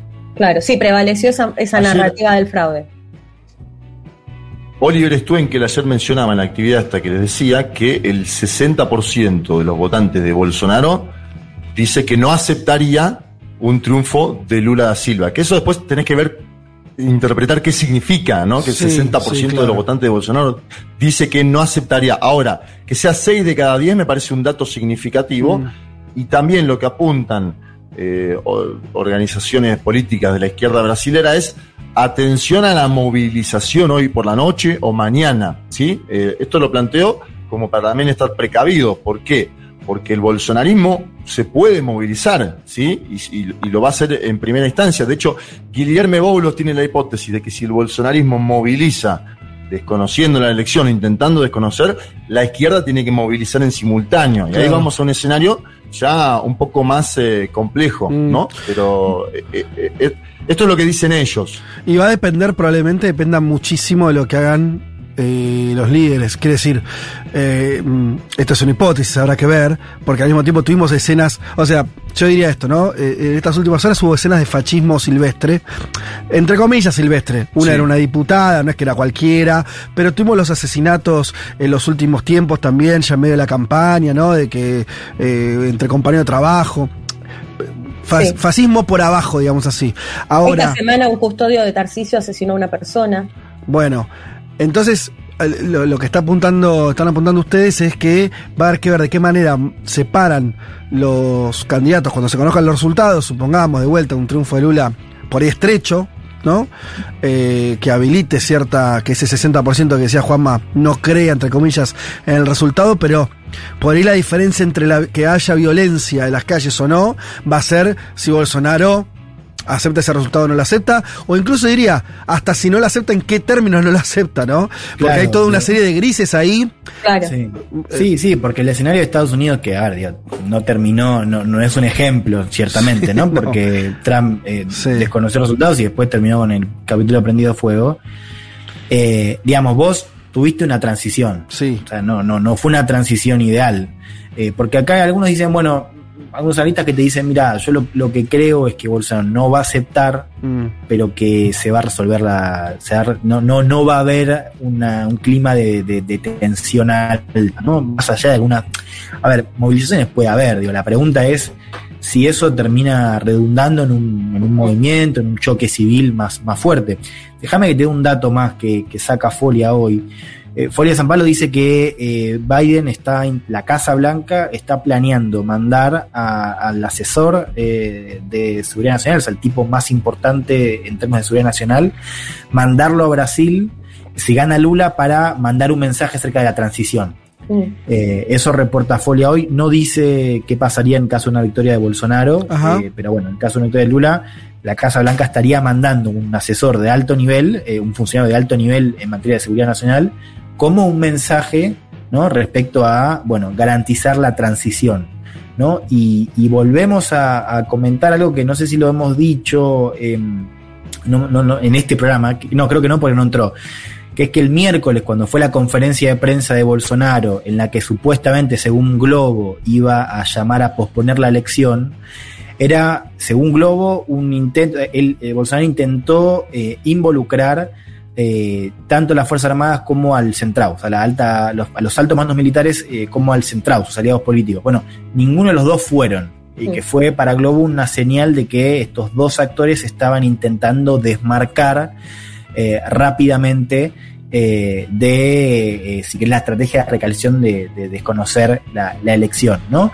Así que también atención en este marco de recepción de resultados, qué van a decir, cómo van a actuar los altos mandos militares y también los líderes de los partidos del Centrado eh, que por ahora nos están plegando a, a, esta, a esta narrativa más radicalizada de Bolsonaro en los últimos días al menos. Estamos hablando en forma Agrego, remota. Hay otros sectores. Hay- hay- eh, ya, ya dejo, digo, quería, quería remarcar por si alguno se este, prendió la radio ahora.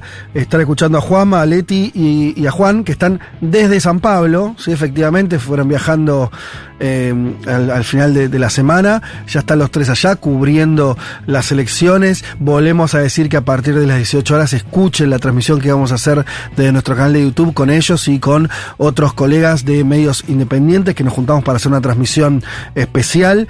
Eh, y, y bueno, y estamos ahí viendo impresiones y lecturas eh, en el día en que se está jugando, como, como creo que est- estamos eh, llegando a este saldo. Lo que vos dijiste de Juan de, de la visita de, eh, de- del envío del jefe de la Seguridad Nacional eh, de Estados Unidos a Brasil, habla de que Brasil es.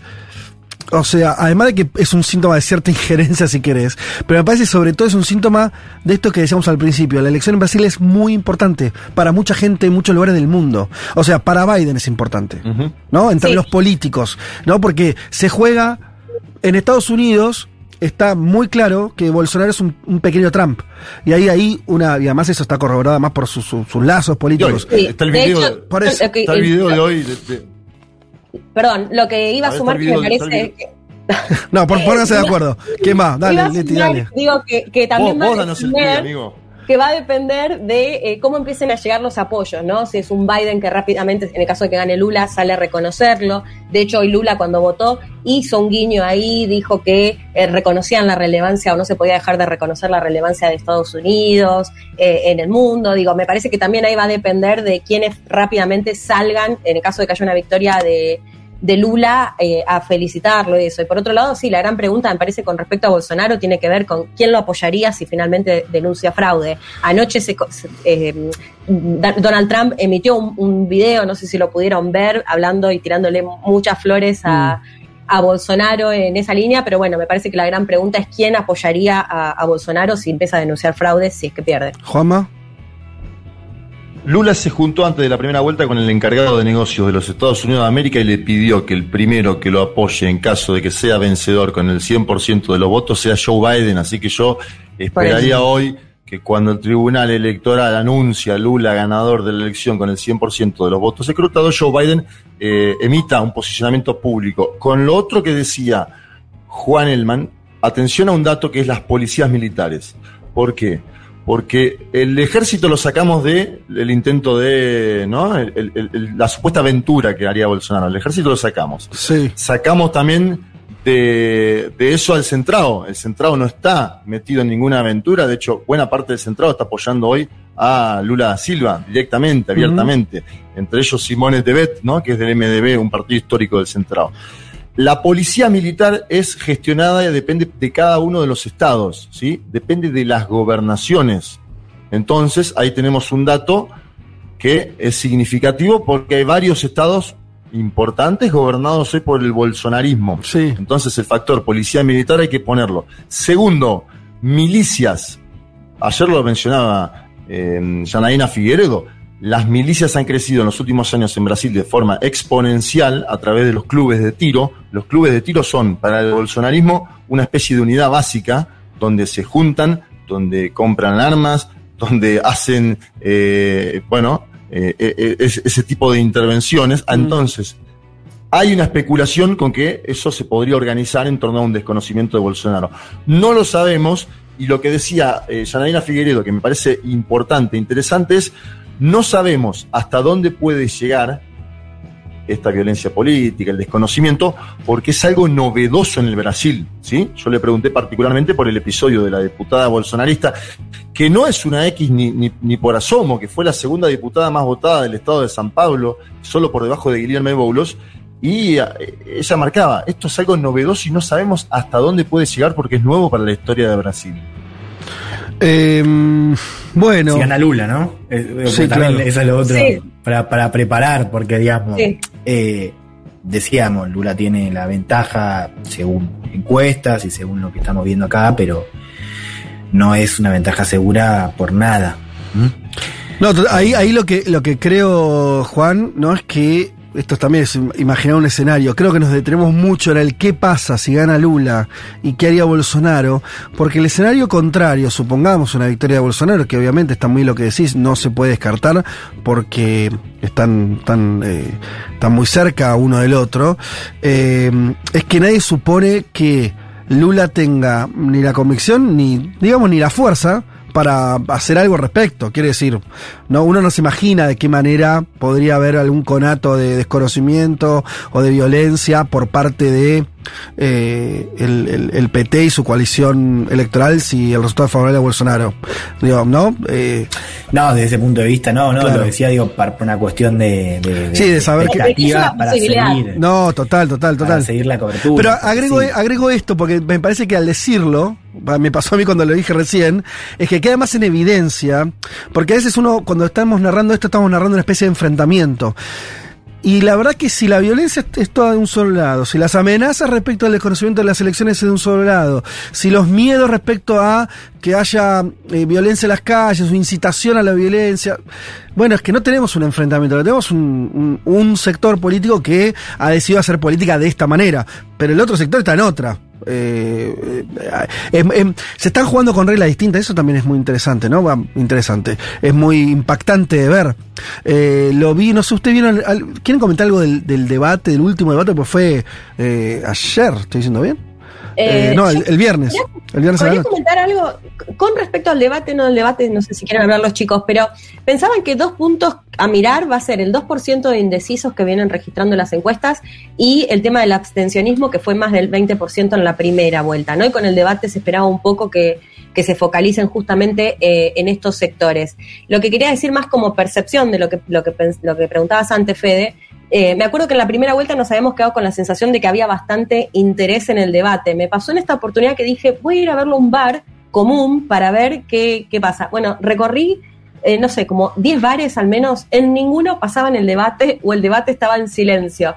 Y otra situación que me encontré, esto no deja de ser percepciones, ¿no? Sí. Pero si en la primera vuelta me encontraba mucho voto que me decía que era por Bolsonaro, en esta oportunidad me encontré mucho eh, comentario antipolítica, ¿no? No, yo no, o, o esto, no voy a ir a votar. Ah, mira. Eh, que digo, bueno, por eso me, da la esto si- simplemente es la- una percepción mía, ¿no? Eh, que no sé si, si, si logran, digamos, llegar finalmente a convencer a más brasileños y brasileñas que vayan a votar en esta oportunidad más que en la primera. Juanma, vos eh, sé que tenías algunos audios que querías pasar para terminar como de pintar este un poco el fresco que este de, de este contexto. Eh, si querés, eh, mandalo vos, a, a anunciar que vamos a escuchar y, y lo pasamos. Bien, primero presento la actividad porque fue una visita de observadores internacionales a Santo André, un lugar que está en el ABC paulista, donde el movimiento Sin Techo de Guillermo Boules eh, tiene un comedor popular y donde además construyeron Nuevo Pineirinho, que es un complejo para que vivan 5.000 personas. ¿sí? Eh, el movimiento Sin Techo organizó un complejo para que vivan 5.000 personas en la periferia paulista. Es impresionante verlo, porque este es el San Pablo que no se suele ver, ¿no? Eh, y, y- esta ciudad, que es tan parecida a Nueva York en muchas cosas, y donde también se ve la pobreza, obviamente, tiene una periferia muy postergada, Fede. Entonces ahí hizo un acto, Boulos, y estuvo también Juliano Medeiros, y les pedí unos breves testimonios a cada uno. Primero, si quieren, escuchamos a Boulos comentando del lugar del comedor popular eh, Boulos, lo decía antes, ¿no? Es eh, eh, el hombre más votado en diputados, un millón de votos ha sacado, ha desplazado a Eduardo Bolsonaro, que era el más votado en el Estado y que salió tercero en la elección. Escuchemos a Guillermo Boulos comentando esa experiencia. Estamos. Estamos acá en Santo Andrés, en el conurbano de San Paulo, y aquí es una cocina solidaria, una de las 35 cocinas solidarias hechas por el MTST en el país, un proyecto autoorganizado que ya ha servido un millón de, de refeiciones de, para, para, para las personas, eh, de comidas, para, para las personas que tienen hambre en las periferias de Brasil. Y más allá, mira, Ali tiene el conjunto, el conjunto Nuevo Piñeriño, que es también una producción autogestión de habitación, de vivienda, del, del MTST, donde viven 5.000 personas. ¿5.000? ¿Cuándo fue la 5.000. ocupación? ¿2012? La ocupación fue 2012, después ganamos la tierra y la construcción se empezó en 2017. ¿Y la pandemia de este lugar funcionó todo el tiempo? Sí, sí, se mantiene. El, el proyecto de las cocinas solidarias ha surgido en la pandemia justamente con el agravamiento de la crisis de hambre en el país. ¿Cómo estamos para el domingo?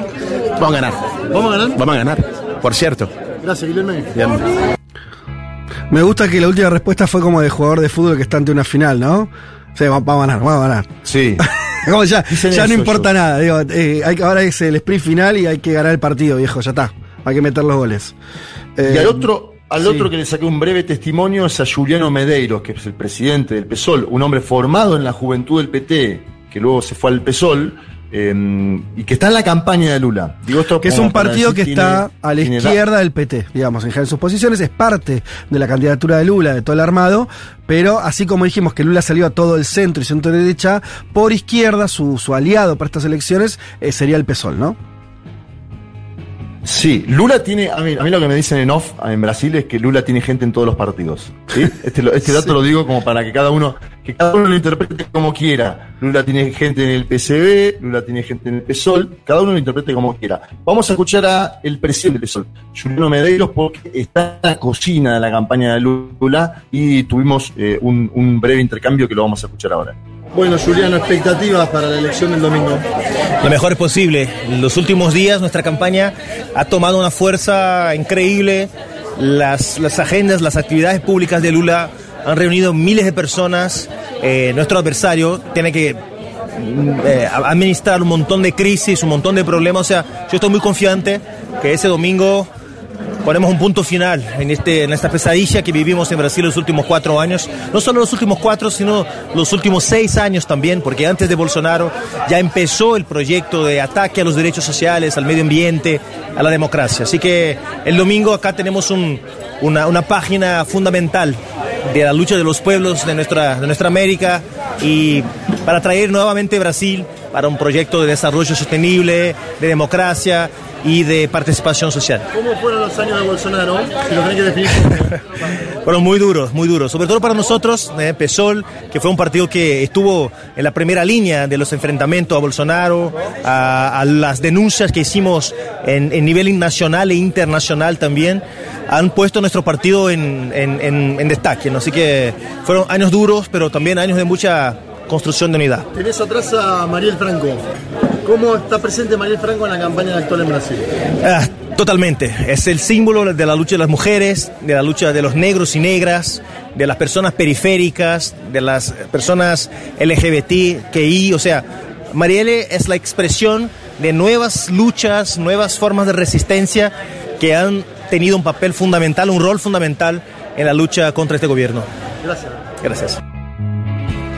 Eh, qué buenos testimonios, che. Eh, Leti, déjame que resalte. Ahora estaba justo revisando un poco la- las stories que invito a que vean también en, en nuestra cuenta de Instagram de la cobertura que están haciendo con Juanma, especialmente de, de- en las calles de San Pablo. Se te ve además, estás disfrutando mucho de ese sol que no tuviste Sí. en la primera vuelta. Entonces los videos son geniales. Estás ahí espléndida, anteojos negros, mostrando la- las caravanas, ¿no? Eh, está muy bien eso. Sí, pero no tan espléndida como tu camisa. No, bueno, ¿qué estamos diciendo? ¿Qué camisa mía? ¿La que tengo hoy? La que tenés hoy, un azul. No, che, en Ah, serio, la están haciendo un laburo. la camisa azul. Déjame que, que- que remarque esto en serio. El laburo que están haciendo está, está muy bueno, acerca muchísimo lo que está pasando, de tener ahí la, la Sí. calle. Les iba a preguntar a los tres si vieron además. Otro de los personajes que estuvieron dando vuelta, creo que no lo nombramos en las últimas horas, fue eh, Pepe Mujica. Sí, Pepe Mujica. Que con sus casi 90 años. No, no, es increíble. Hablando, hablando del calor, era un calor, eh, lo prefiero toda la vida porque la primera vuelta, bueno, como vos lo decías, Fede, la verdad es que la lluvia, eh, primero que había menos clima electoral, porque obviamente no podían estar repartiendo flyers y eso con, con lluvia. eh, pero bueno, digo, lo prefiero toda la vida, pero sí 30 grados, o sea, un calor, mucha humedad, eh, denso. Y con todo eso, el Pepe estaba ayer, participó de la conferencia de Lula con 87 años, ahí muy presente, de hecho participó también eh, de la caravana. Eh, estoy viendo que subieron una foto que la, la sacaron ustedes, seguro, no sé, no sé quién, de, pero en la caravana y donde se le ve a Pepe ahí, este, camisa remangada, eh, saludando a, a- a la gente. Esto supongo que es en la Avenida Paulista, ¿no? Donde ocurrió esto. Eh, Sí, en la Avenida Paulista. Y vino con, vino con Camilo Cejas, que es de M24, director de M24, un medio eh, Ah, no importante, estaba alternativo, Camilo obviamente. En Uruguay está Camilo, vino con el Turquito, el Turquito Fede, te vas a acordar de él, porque es quien siempre está en la garita, en la puerta de la casa de Pepe Mujica, ¿no? El Turquito es histórico, seguridad de Pepe Mujica, vino con él. Y me parece que es importante la visita de Mujica, eh, porque tiene que ver también con América Latina. Antes mencionábamos Estados Unidos, Estados Unidos, qué va a hacer Biden. Bueno, Lula tiene eso, es- eso en mente, que va a ser Biden, pero después lo trae a Pepe Mujica acá y habla de hacer un viaje por toda América Latina una vez que sea presidente electo. Bueno, este es un dato significativo también, ¿eh? Sí, claro, total, total. Eh, bueno, ya estamos ahí, estamos a, a horas nada más. Recordamos, mira, acá yo no me quiero entusiasmar, pero paró la lluvia, ¿no, Maini? ¿O ¿Está ahí?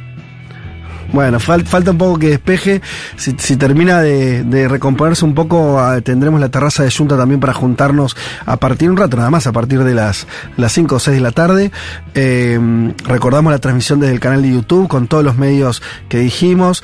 Eh, Juan, eh, seguís por ahí, vos también, di- digamos esto, fuiste a cubrir también para Cenital, eh, estuviste, digo, también para invitar a, los- a los amigos que lean. ¿Ya, ya subiste algo de, de lo que estás eh, escribiendo? O... No, yo estoy eh, reporteando para sacar Está juntando. El, el newsletter, pero sobre todo después eh, tenemos ahí un- una sorpresita con, con el tema de- del podcast y mm, Bien. estoy adelantando acá y después eh, un texto para sacar el fin de semana siguiente, ¿no? Pero sí, estoy con menos actividad de redes, más enfocado en, en reporteo. Espectacular. Chicos, ¿alguien quiere agregar algo o nos vamos Sí, despidiendo? pregunta. Dale, dale. Tengo una pregunta. ¿Qué, qué, qué es lo de la camisa que dice Leticia? ¿Me comentás un poco? Porque no, no, no. Yo tampoco entendí. Me elogió la camisa, pero es una camisa normal. O no sé, Leti, a ver.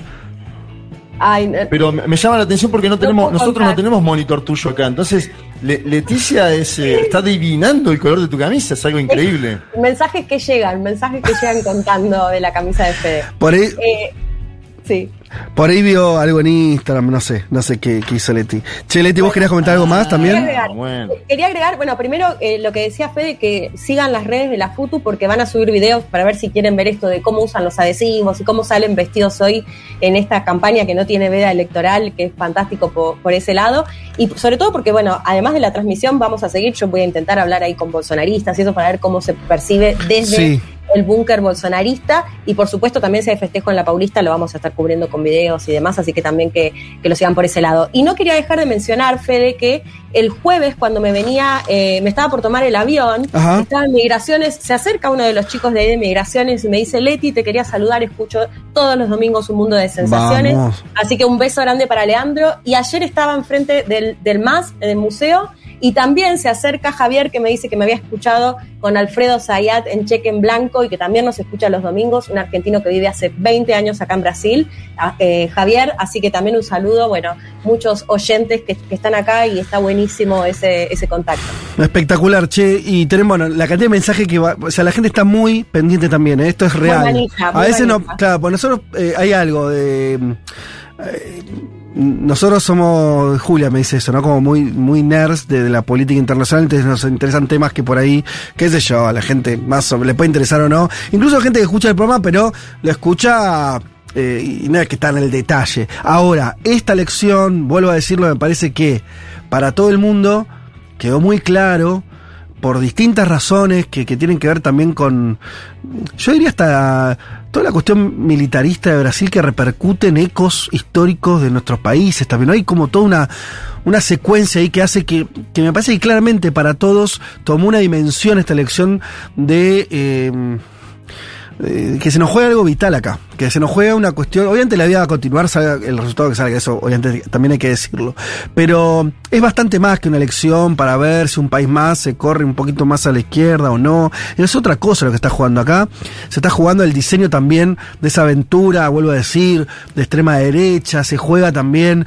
eh, se juega la biografía de Lula, ¿no? De alguien que, que, que como bien lo sabe Juanma, está ahí en, en laburando tanto eso, de una vida que, eh, que pasó por distintos estadios y en este mismo programa, en este tiempo que, que llevamos de un mundo de sensaciones, lo hemos visto eh, juzgado, lo hemos visto preso, salir de la cárcel, hacer eh, una campaña. Quiere decir, se juegan cosas muy muy grandes acá, ¿no? Se están jugando también la, cómo los, los brasileños ven esa misma historia reciente a sí mismo. No sé, me parece que, que eso hace también que todo el mundo esté muy pendiente. La cantidad de mensajes que llegan es impresionante. Les leo algunos y lo- lo- los despido. Eh, felicitan por la cobertura. Eh, Juan y Leti, Leti muy genia con el comentario de la camisa. Bueno, no, no, no, no entiendo. Esa parte no entiendo. Eh, bueno, la rompen, qué sé yo, van a hacer la cobertura, qué grande entrevistar a Boulos, eh, nos dicen también, yendo a votar acá en Baires, hay mucha gente, eh, evidentemente, que, que está votando en, en el consulado de Brasil. Sí, Eh, recordar que Argentina es el país donde más brasileños y brasileñas votan hoy, eh, así que si había filas larguísimas, incluso con la lluvia y con el frío, estaba viendo las imágenes, estaban ahí presentes. Bueno, y acá Pamela pregunta por esto que medio ro- rondamos, que Elman también señalaba. Eh, dice, hay mucho análisis de que qué pasa si gana Lula, pero si gana Bolsonaro, ¿qué pasaría? ¿Cómo se pararía el PT? ¿Quedaría muy derrotado? Bueno, Pamela, sí, eh, es lo que decía, descartamos que eso implica algún tipo de violencia, por lo menos del lado del PT y de, de- Lula. Obviamente que esta es- sería, creemos todos, la última candidatura presidencial de Lula. Después de eso, si llegara a darse un triunfo a Bolsonaro, entre otras muchas cosas que pasarían y que habría que eh, ver, analizar y, esperar y prepararse, eh, me parece que también quedaría mm, toda la izquierda brasileña entraría en un proceso muy fuerte de, tener que recomponerse de una derrota que va a ser, que sería eh, histórica, que sería también muy pesada, ¿no? Eh, por muchas cuestiones. Eh, nos saludan desde la quebrada, siempre sol y un mundo de sensaciones los domingos. Eh, nos saluda Leti en ese caso. Eh, Flor desde Córdoba.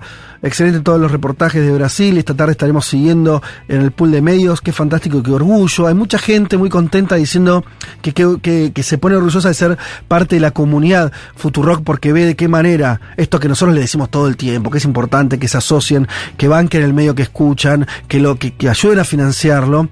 Y entonces hay gente, sin que lo, eh, por ahí lo, lo hayamos dicho directamente, pero eh, gente que se da cuenta que en parte por ejemplo, esta cobertura que estamos haciendo es posible porque tenemos una comunidad que nos banca, si no, no sería posible.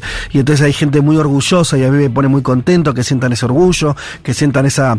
eh, sentirse parte, ¿no? Sí, de que esto que estamos haciendo es por eso. Entonces. Porque además es, perdón, pero es una comunidad que, ap- eh, bueno, por supuesto el, el apoyo económico, pero también el apoyo que, que se recibe en la FUTU en este sentido de ese mensajito y todo, aporta un montón. Esto que te decía, de, cruzarme con los oyentes y que se acerquen y te digan, bueno, escuchamos todos los domingos, nos encanta el programa y todo eso, la verdad que está buenísimo.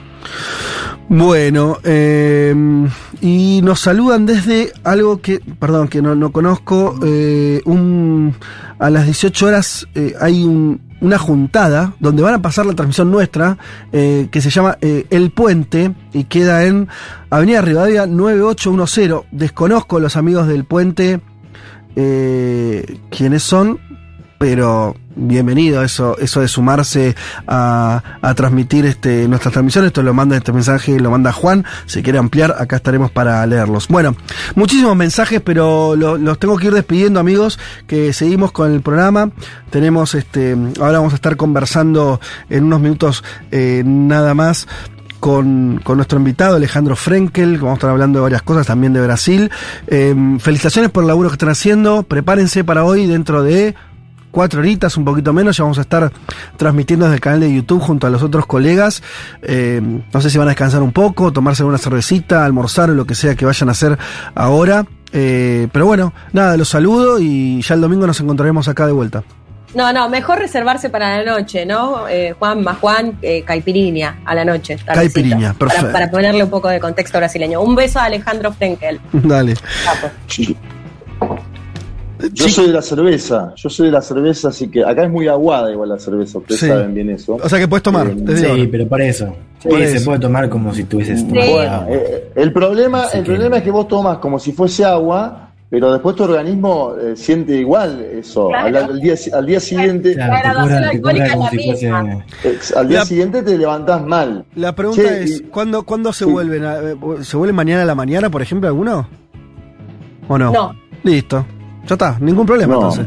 Perfecto. Mañana, mañana a la noche. Perfecto. Eh, yo quiero, quiero decir que hoy es el cumpleaños de Diego Armando Maradona. Lo ¿no? hemos dicho, sí, sí. Vos lo mencionabas en un momento. Eh, Lula y Maradona tuvieron muchos encuentros, muchos vínculos. En una de esas, hoy se gana con la mano de Dios, ojo. Ajá, bueno. Y hay- mira, hoy todos los votos valen, valen y todas las manos ayudan.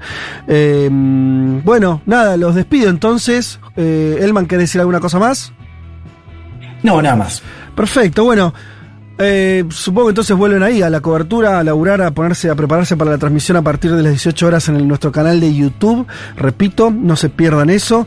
Eh, y bueno, chicos. Ojo, Leti, cu- cuidado, Leti, ahí con el bolsonarismo hoy, ¿eh? Estoy un poco, estoy nerviosa, eh, Sí. me genera mucha adrenalina la elección en general y esta particularmente, pero también estoy un poco nerviosa por la cobertura desde donde la voy a hacer, que decía desde el búnker bolsonarista. Chicos, eh, los saludo y los voy a saludar de esta manera también, que es eh, anunciando la canción del mundo que tiene que ver con, con esto que estamos viviendo, porque Pablo 30 dice... Ah, espera, espera, espera. Te digo algo. Sí. Eh, te de- de- defiendo a muerte que lleves a tu familia a Mar del Plata, Federico Vázquez. Bien, perfecto. lo- a la costa, lo- costa argentina, no creo que llegue No, a Mar del no. Plata, pero costa argentina. Mar del Plata, Punta Mogote, se lo digo al aire, a Julia Mengolini tiene que ir porque tiene Por que lo- conocer la Mar, la Mar del Plata más linda del por lo menos una, una pasada creo que haremos. Bueno, entonces decía, eh, entramos en la sección de Pablo, que se vincula con, con la cobertura que estamos haciendo de la elección en Brasil.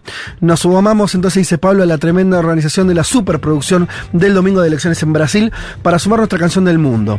Seguro han visto la campaña en redes de Vira tu voto. En las imágenes que acompañan el tema, los artistas hacen la clásica señal del arma con sus dedos en pulgar y medio y que popul- popularizó el presidente Bolsonaro, y luego la giran y la transforman en un gesto de la letra L de Lula, ¿no? El video cuenta con la presencia de artistas del cine, la televisión, el teatro y la música, eh, como Caetano Veloso, Gal Costa y Daniela Mercury, entre muchos otros. Esta última, Daniela Mercury, a quienes tengan eh, dudas sobre votar a Lula, eh, los llama ella desde sus redes eh, y, está usando sus redes justamente para hacer una difusión bien política de, de que modifiquen su voto y voten a Lula. Vamos a hablar un poquito de esta artista, dice Pablo. A los 8 años comenzó a estudiar danzas, ballet clásico, danzas afro y jazz. A los 13, influenciada por la gran Elis Regina, decidió también cantar. Eh, estuvo en las bateas de la década de los 90 por todos lados, se convirtió en una de las grandes cantantes brasileñas más populares, vendió 20 millones de álbumes en todo el mundo. Entre sus mayores éxitos se encuentran O Canto da Cidade, que creo que no hay ser humano en esta tierra que no pueda cantar, y Rap Rapunzel, que yo no la tengo, Rapunzel. Ahí, a ver, ahora podemos escuchar un poquito. En el 92 Mercury se separó de las productoras discográficas. Miren esto. Era mega popular, ¿eh? mainstream total. Y pasó a producir sus propios álbumes para después negociarlos con las productoras para su distribución. Mira qué grande. En el 95 fue condecorada embajadora nacional de buena voluntad de la UNICEF. Mercury también participó en varios shows a beneficio. ¿no? Tuvo toda una, una acción social muy, muy destacada.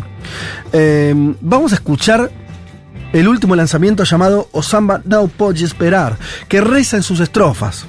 El futuro no puede esperar, el pueblo no puede callar, la libertad no puede esperar. Gira. ¿Por qué? Porque la vida del pueblo ha sido un calvario, una asfixia. Matas despacio, tomas el aire, amenazas a la democracia. Tu tiranía nos, tiene que nos quiere silenciar, pero las calles son libertad.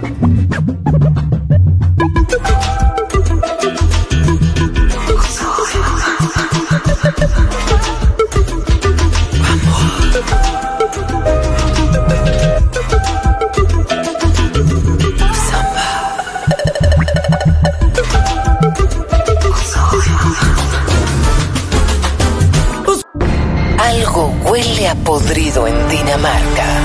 Bueno, en todo el primer mundo. Federico Vázquez, Juan Manuel Carr, Leticia Martínez y Juan Elman. Un mundo de sensaciones.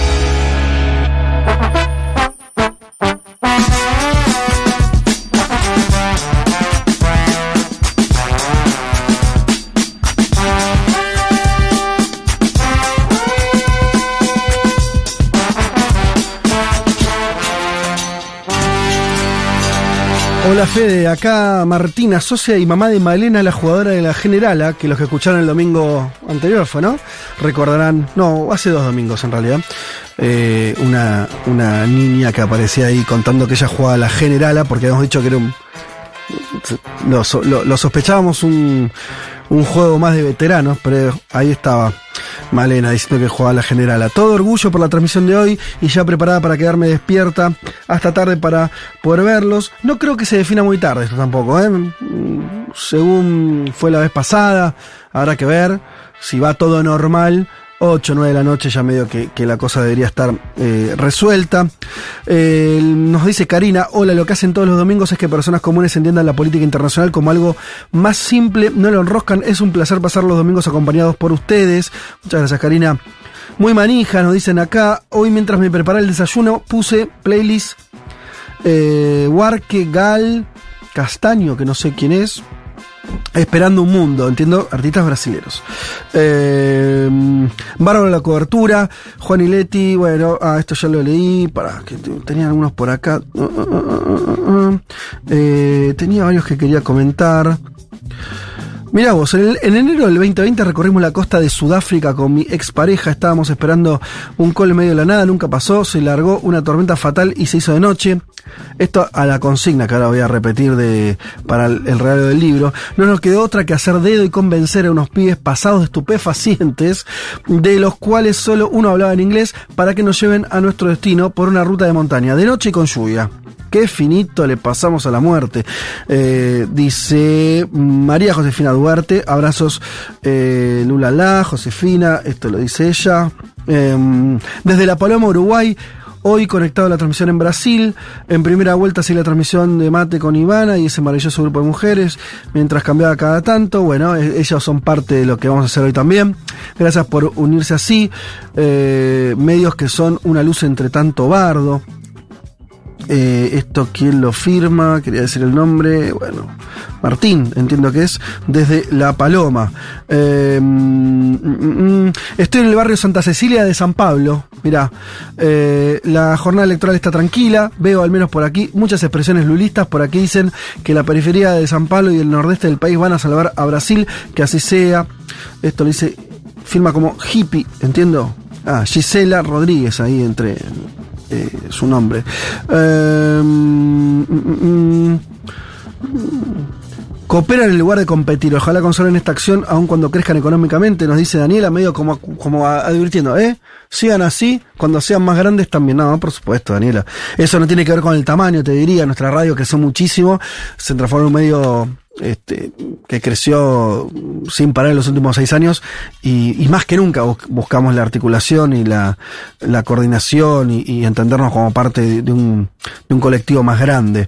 Eh, acá nos piden cosas, por ejemplo, que alguien hable de China, India y África. Bueno, está bien, perfecto. Eh, de hecho, es un tema que tocamos los últimos domingos mucho, el Congreso del Partido Comunista Chino y demás. Bien, un montón de mensajes, pero tengo que recibir ya a nuestro invitado del día de hoy. Estamos hablando de Alejandro Frenkel, doctor en Ciencias Sociales de la Universidad de Buenos Aires, eh, también profesor de la Escuela de Política y Gobierno de la UNSAM, investigador, investigador del CONICET y, eh, este dato no lo sabía, pero me interesa mucho, asesor del Ministerio de Defensa y delegado argentino del Consejo de Defensa Sudamericano de la UNASUR. ¿Cómo estás, Alejandro? Bien, Fede, gracias. ¿Todo correcto lo que dije? Sí, sí, sí. Eh, no sabía este, este último desempeño que tuviste. ¿En qué, en qué momento fue eso? Eh, fue un momento que trabajaba en la Secretaría de Asuntos Internacionales, en el Ajá. Ministerio de Defensa, en- entre 2008 y 2013 fue. Qué interesante, porque todo. 2007 y 2013. Claro, toda la cuestión del Consejo de Defensa Sudamericano, yo, yo lo seguí como más, más cubriéndolo de- de- eh, como cobertura periodística, pero fue, fue todo un avance importante, la primera, la primera vez que se empezó a coordinar algo en términos de defensa de nuestra región. Pero bueno, frenemos un segundo. Eh, te invitamos para conversar de varias cosas, por ahí inevitablemente em- em- empecemos en, en Brasil, que veo que también lo estuviste siguiendo, lo vi en tus redes y, y demás. Eh, ¿qué, qué, qué sensación tenés de lo que está pasando hoy? ¿O de lo que puede pasar? No sé. Eh, me parece que la, la- la que estuvieron comentando acá en el programa, eh, un poco con precaución respecto de lo que fue la primera vuelta, eh, al mismo tiempo confiado en, en que va a ganar Lula. El tema es eh, el cómo, ¿no? Y lo que pueda suceder después, me parece. El cómo, el cuánto. Sí. eso, son como las variables fundamentales y lo que vaya a suceder después, porque, digamos, podríamos decir que la elección no va a terminar hoy a la noche, eh, sino que va a tener un post eh, que va a durar un tiempo y, y ahí lo que pueda suceder, bueno, digo, puede, puede marcar, me parece, el futuro en el corto plazo y, en mediano plazo de Brasil. Digo, podemos pensar en escenarios más trágicos o más alarmantes o escenarios un poco menos eh, preocupantes, tal vez con, con cierto conflicto inicial y después cierta resolución, pero pero bueno, eh, todo indica mejor prepararse para algo ajustado y, y ya recién estuve viendo que, que- que están habiendo algunos, algunos inconvenientes Sí. en el norte, sobre todo. Eh, hay algunas eh, maniobras, sobre todo del bolsonarismo, para tratar de impedir que, que voten. Sí. Entonces, bueno, eh, diferentes cuestiones que, que, como decimos, em- embarrar la cancha, ¿no? Sí. Con el término futbolístico, y vamos a ver cómo sigue eso. Eh, ¿Cómo ves esta.? Hay una cosa que me, me- interesaba charlar particularmente con vos, que es. eh, todos tenemos la sensación de un tiempo a esta parte que el debate político, la, discusión política, s- cambió. O sea, que entramos en un terreno, no sé llamarlo anormal, distinto, al que era la disputa política. No sé si era. Si, una de las preguntas era si ves ese cambio y desde cuándo, ¿no? Pero básicamente. eh, el- si lo vemos la figura de Lula, pero no solamente para referirnos a Brasil, pero como ejemplo lo pongo, Lula venía compitiendo, en general, bueno, ganando, contra, contra distintos rivales de centro derecha, y la discusión era una discusión en términos de modelos. ¿Qué sé yo? Bueno, mayor distribución, ¿no? Hay que, hay que, más que distribuir hay que crecer, y entonces si, este, si en Brasil hay que hacer mayor eh, ayuda social, o hay que, no sé, bueno, discusiones que eran de índole, eso, programáticas, eh, de acentos en, en cuestiones sociales o, económicas, de modelos. Y la erupción del bolsonarismo, ¿no? Ahora en Brasil la sensación es que se está jugando la democracia. ¿Cuándo empe- vos podés, eh, ¿En qué momento podemos rastrear que eso empezó a cambiar y por qué? Es una buena pregunta. Y, a ver, hay alguna una particularidad que en esta elección se ve bastante clara y es cómo la discusión, eh, siguiendo lo que vos decís, ¿no? Podríamos llamarla, a ver, está, está ah, establecida o configurada a partir de, de ideas, ¿no? De, Sí. de factores ideacionales, como... ¿Qué sería factores ideacionales? Factores que tienen que ver con cuestiones no materiales. Ajá. Ideas, valores, eh, identidades, ¿no? Eh, lo vemos, digo, vimos los cierres de campaña donde Sí. eh, eh, del, perdón, del debate, eh, Bolsonaro hablando de Dios, patria, libertad, propiedad, tal vez aparece como una cuestión Mm. económica.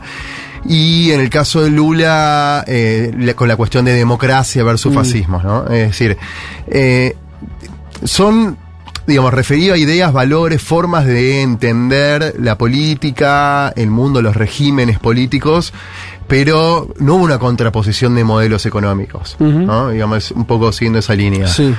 Eh, es decir, el debate económico estuvo no ausente porque De hecho, también eh, e- es algo que, que- que pesa, siempre pesa la cuestión económica, y de hecho, buena parte del discurso de Lula fue, bueno, un poco nostálgico de, de volver, eh, haciendo mucha, mucha alusión a, a- a que todos comían durante su mandato, a las empresas le iba bien, o hizo, intentó hacer también hincapié en un punto en algunos momentos en, en la cuestión de la prosperidad, y que todos se llevaban bien, eh, o, o- o que había diferencias, pero, pero había cierta concordia.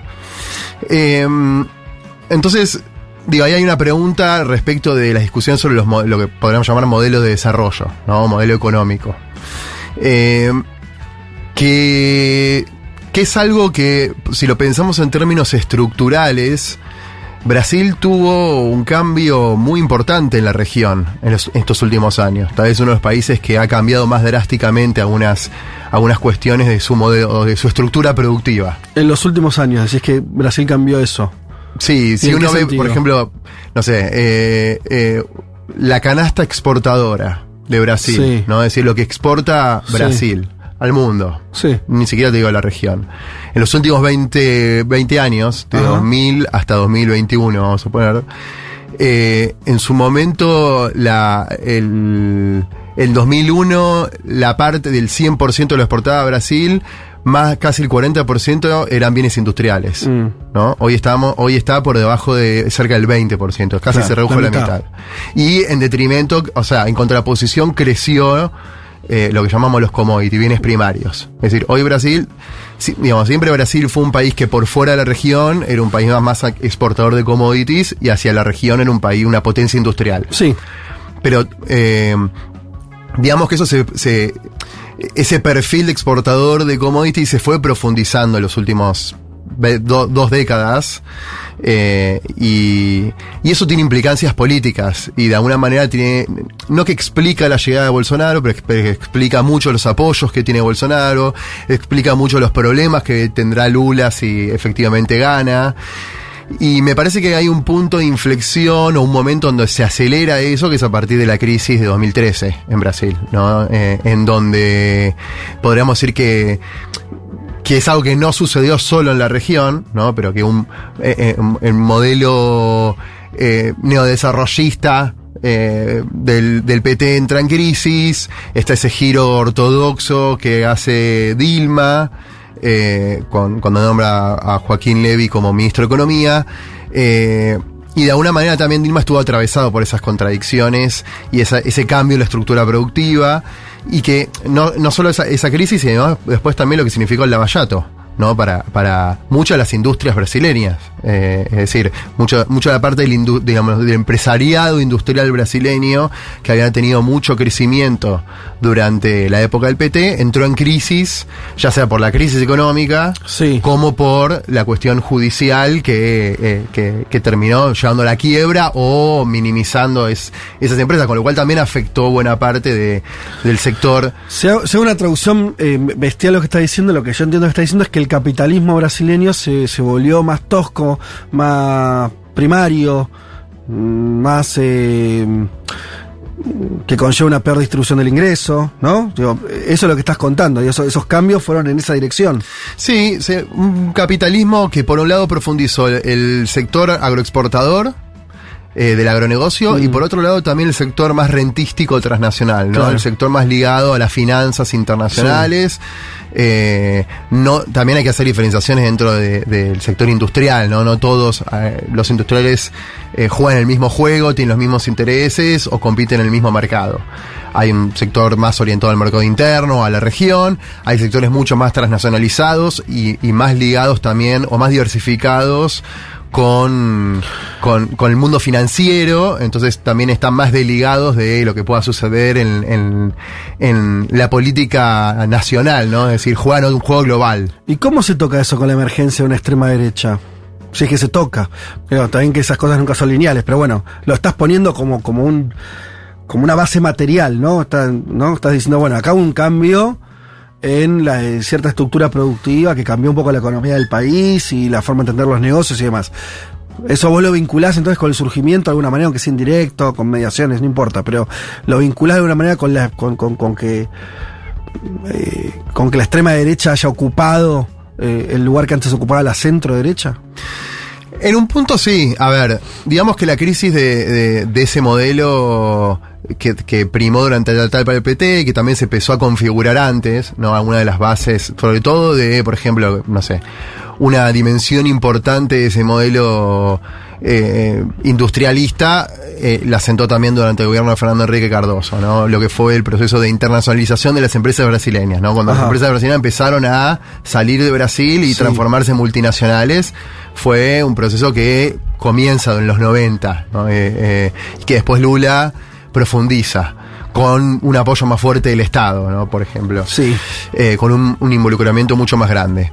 Eh, e- esa, esa alianza, por decirlo así, entre el gobierno, los sectores industriales y una parte también de- de- del sector agrícola, del sector exportador de commodities, se quiebra con la crisis, o la crisis tal vez una emergente de, de ese quiebre de esa alianza. Y eso genera, y a eso se sumaron otras cuestiones que van más allá de lo material, ¿no? Digamos, toda la cuestión de la corrupción, eh, eh, y, y- y aparecen otras ideas respecto de, de lo que significó eh, el gobierno del PT. y a partir de esa ruptura, bueno, digamos que los sectores dominantes trataron de buscar otra expresión política. Me parece que no era lo que más quería en su momento Bolsonaro. Sí. Eh, Lo aceptaron, de todas maneras. lo terminaron aceptando. Para derrotar a su. a Sí, pesaba más el antipetismo y la, Exacto. y la necesidad de hacer determinados cambios. ¿no? Que los empezó a hacer Temer también. Una, una política más ortodoxa, había una visión de que por eso ese modelo estaba agotado. Eh, y que incluso algunas cosas que, que se decían, por ejemplo, que ahora Bolsonaro las, las- las dijo en la primera campaña cuando fue electo y ahora las volvió a repetir, es, por ejemplo, bueno, vos Lula eh, favoreciste la, eh, digamos, financiaste proyectos de infraestructura en otros países de la región y no en Brasil, ¿no? Lo, Porque- lo dijo el debate antes Sí, de ayer, sí. Porque Caracas tiene metro, ¿no? Y en el norte. Ya lo había dicho eso en, Sí. en 2018, de tenemos un en nordeste pobre, mientras que nosotros financiamos a través del Banco Nacional de Desarrollo obras de infraestructura en otro- en otros países. Eh, entonces. ¿Qué lees de eso, de esa frase? ¿A, a qué- qué- qué- con, con- a- con qué- con qué la conectás? O... La conecto con una idea, a ver, soberanista por parte de Brasil, ¿no? Eh, de, perdón, de Bolsonaro, Sí. nacionalista. Sí. eh, que tampoco es tan eh, propia, mejor dicho, de Bolsonaro. O sea, es una idea bastante arraigada en, varios sectores de, de- de- del pensamiento político brasileño, por ejemplo, los militares. ¿no? De, digamos, desde la propia conformación de Brasil y esta idea. eh, eh, como dice Celso Laffer, que fue ministro de canciller de Brasil en los 90, un rasgo de la identidad internacional de Brasil es la idea de que Brasil es un país continente.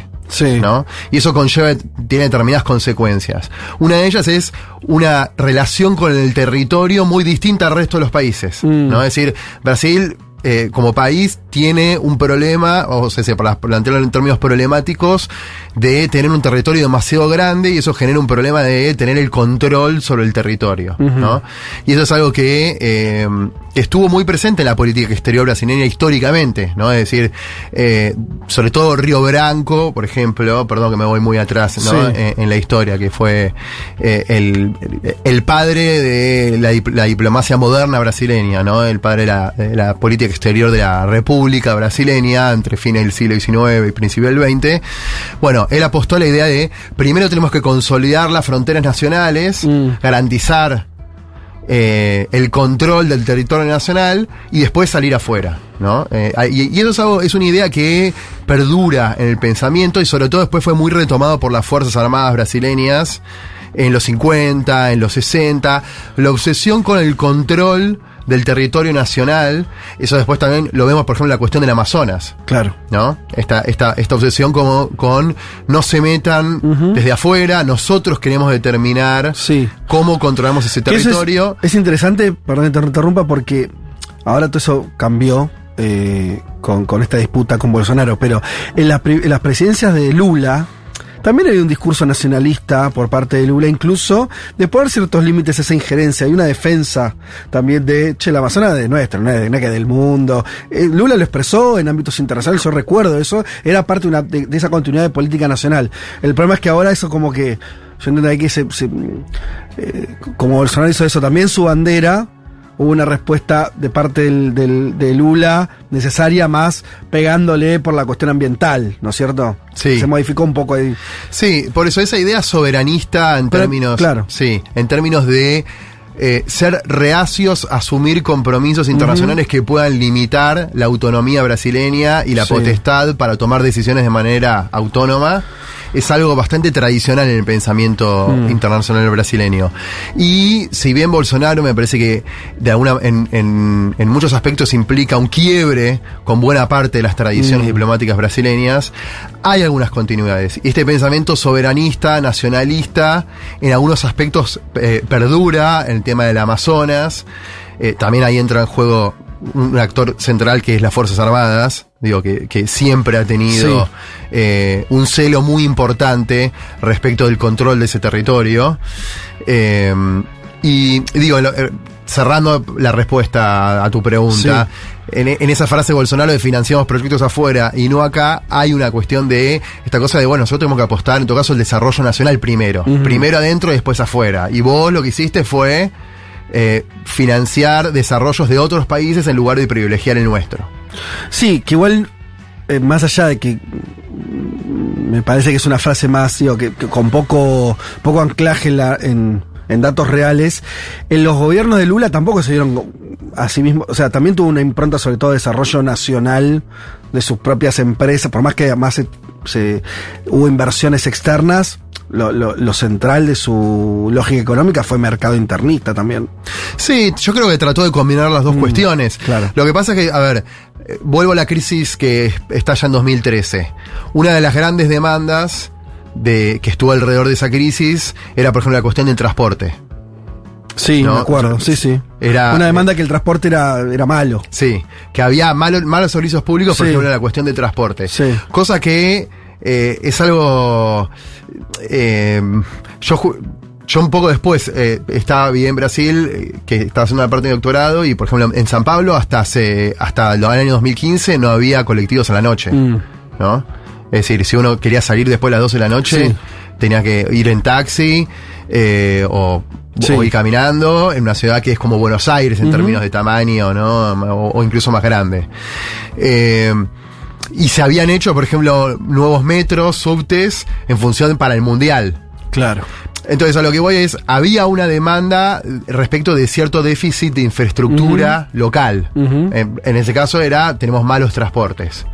Eh, entonces, creo que también de alguna forma eh, se puede desprender eh, el discurso de Bolsonaro en su momento de, bueno, viste, vos tendrás que haber hecho obras acá y fortalecer, digamos, tomar un poco esa sensación de descontento respecto de, de, cierto déficit en materia de servicios, eh, eh, acusando al gobierno Lula, que después, digo, que Bolsonaro no haya hecho nada en, eso es otra cuestión, ¿no? También, pero... Sí, eh, estamos hablando con, con Alejandro Frenkel, doctor en ciencias sociales, eh, especialista en lo que tiene que ver, con Brasil, la política internacional. Te voy a leer porque me parece que viene cuento. Además, eh, decimos que estamos sorteando dos ejemplares de un libro que se llama Neofascismo, cómo surgió la extrema derecha global y cuáles pueden ser sus consecuencias de capital intelectual, de varios autores. Yo le decía al principio del programa que quería resaltar un texto en particular de estos que son, hay, muchos y muy buenos en todo el libro, de Ezequiel Ipar, que dice Una rebelión contra la igualdad en Argentina. Eso yo de- de- decía, eh, decía al aire al principio del programa que, viste esos textos que son muy breves, que van muy a un- a un- con mucha definición, ¿no? Por ahí sobre todo más de, de- de lectura política. eh, y que yo encontré algo, a ver si lo voy a encontrar acá, que es él trata de entender sobre todo el surgimiento de la, de la ultraderecha, de bueno, ya podríamos incluir al macrismo, probablemente en esa radicalización de la derecha. Eh, y en algún momento lo que dice, bueno, por ahí no encuentro el párrafo, sí, acá está. Eh, lo uno lo que vos decís de Bolsonaro acusando a Lula de che, acá te faltó hacer infraestructura local, yo qué sé. Pero después la salida no es obviamente un proyecto nacional, Es un proyecto excluyente. Lipar dice, los políticos mienten, afirma la ultraderecha, porque le prometen a una sociedad desigual y fragmentada que serán atendidos aspiraciones y anhelos de igualdad. Invirtiendo la crítica de Marx, llaman a la destrucción definitiva de la pretensión de igualdad, a partir de la constatación de su imposibilidad material. O sea, me parece lumin- luminosa la frase de decir, ¿qué es lo que hace la ultraderecha? Dice, construye un discurso totalmente excluyente, pero con lo que, lo que le está diciendo, ¿por qué conecta eso con, con un sentimiento popular? Dicen, tradu- traducido, ven que no se puede, ven que no podemos ser iguales. Ven que es mentira que se puede construir una sociedad donde más o menos todos estén bien. Por lo tanto, lo que queda como proyecto es profundizar esa desigualdad, o por lo menos que cada uno ocupe el lugar que tiene, ¿no? Y vos con tu rifle, cada uno defendiendo su, su parcela. La idea, y porque me parece que el problema de esa, para mí, a ver qué pensás vos, pero me resultó interesante porque una sociedad latinoamericana como la nuestra, donde efectivamente somos muy desiguales, donde efectivamente los gobiernos reformistas que hubieron en los últimos años mejoraron unas cosas, pero no construyeron una sociedad iguales, es obvio eso, no dejó de haber em, donde en, en mi- en mi barrio en Once gente revolviendo la basura, no dejó de pasar eso. Sobre eso se monta el discurso de la ultraderecha.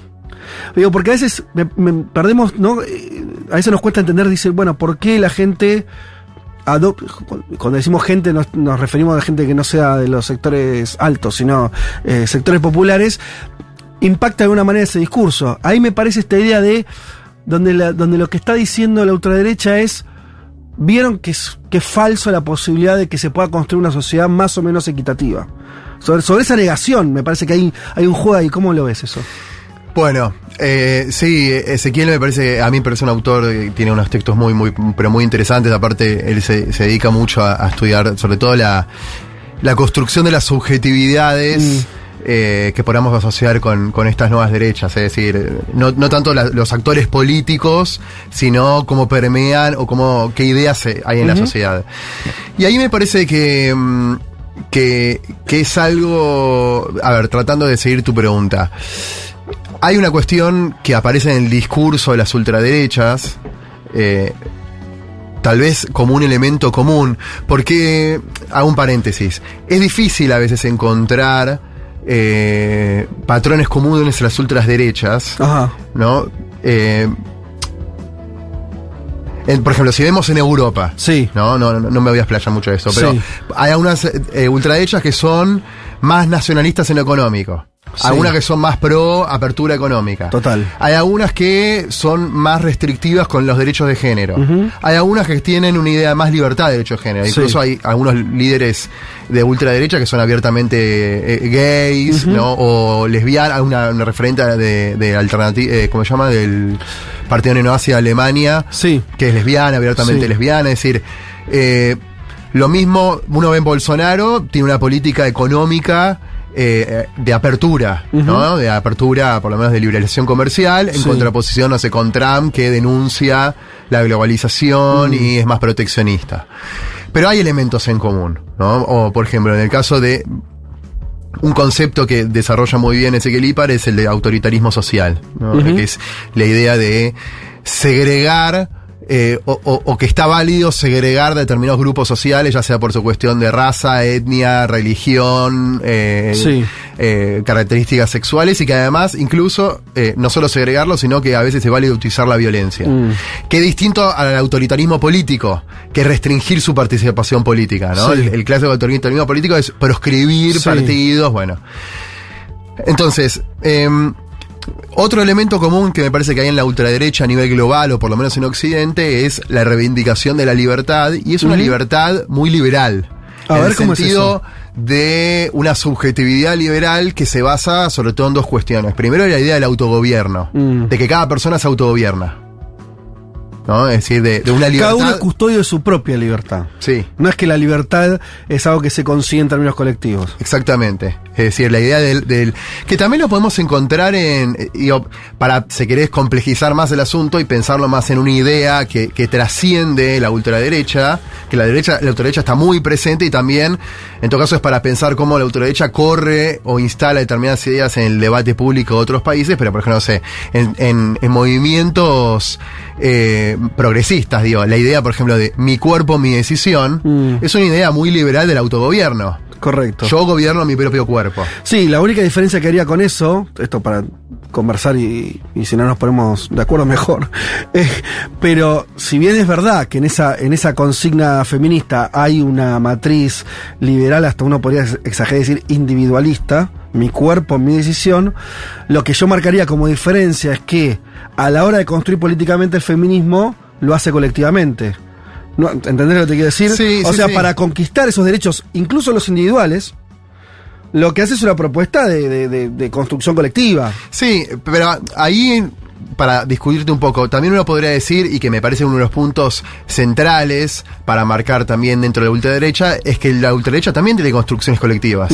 A ver. Y, Bien. pero ahora, ahora Sí. voy a eso y déjame cerrar la No, idea. dale, ¿no? dale, dale. Es decir, hay una idea del autogobierno, de, Sí. de- de una subjetividad liberal basada en la idea de que cada uno se gobierna a sí mismo. Sí. ¿no? Es decir, que es válido esta idea de, de gobernarse a sí mismo.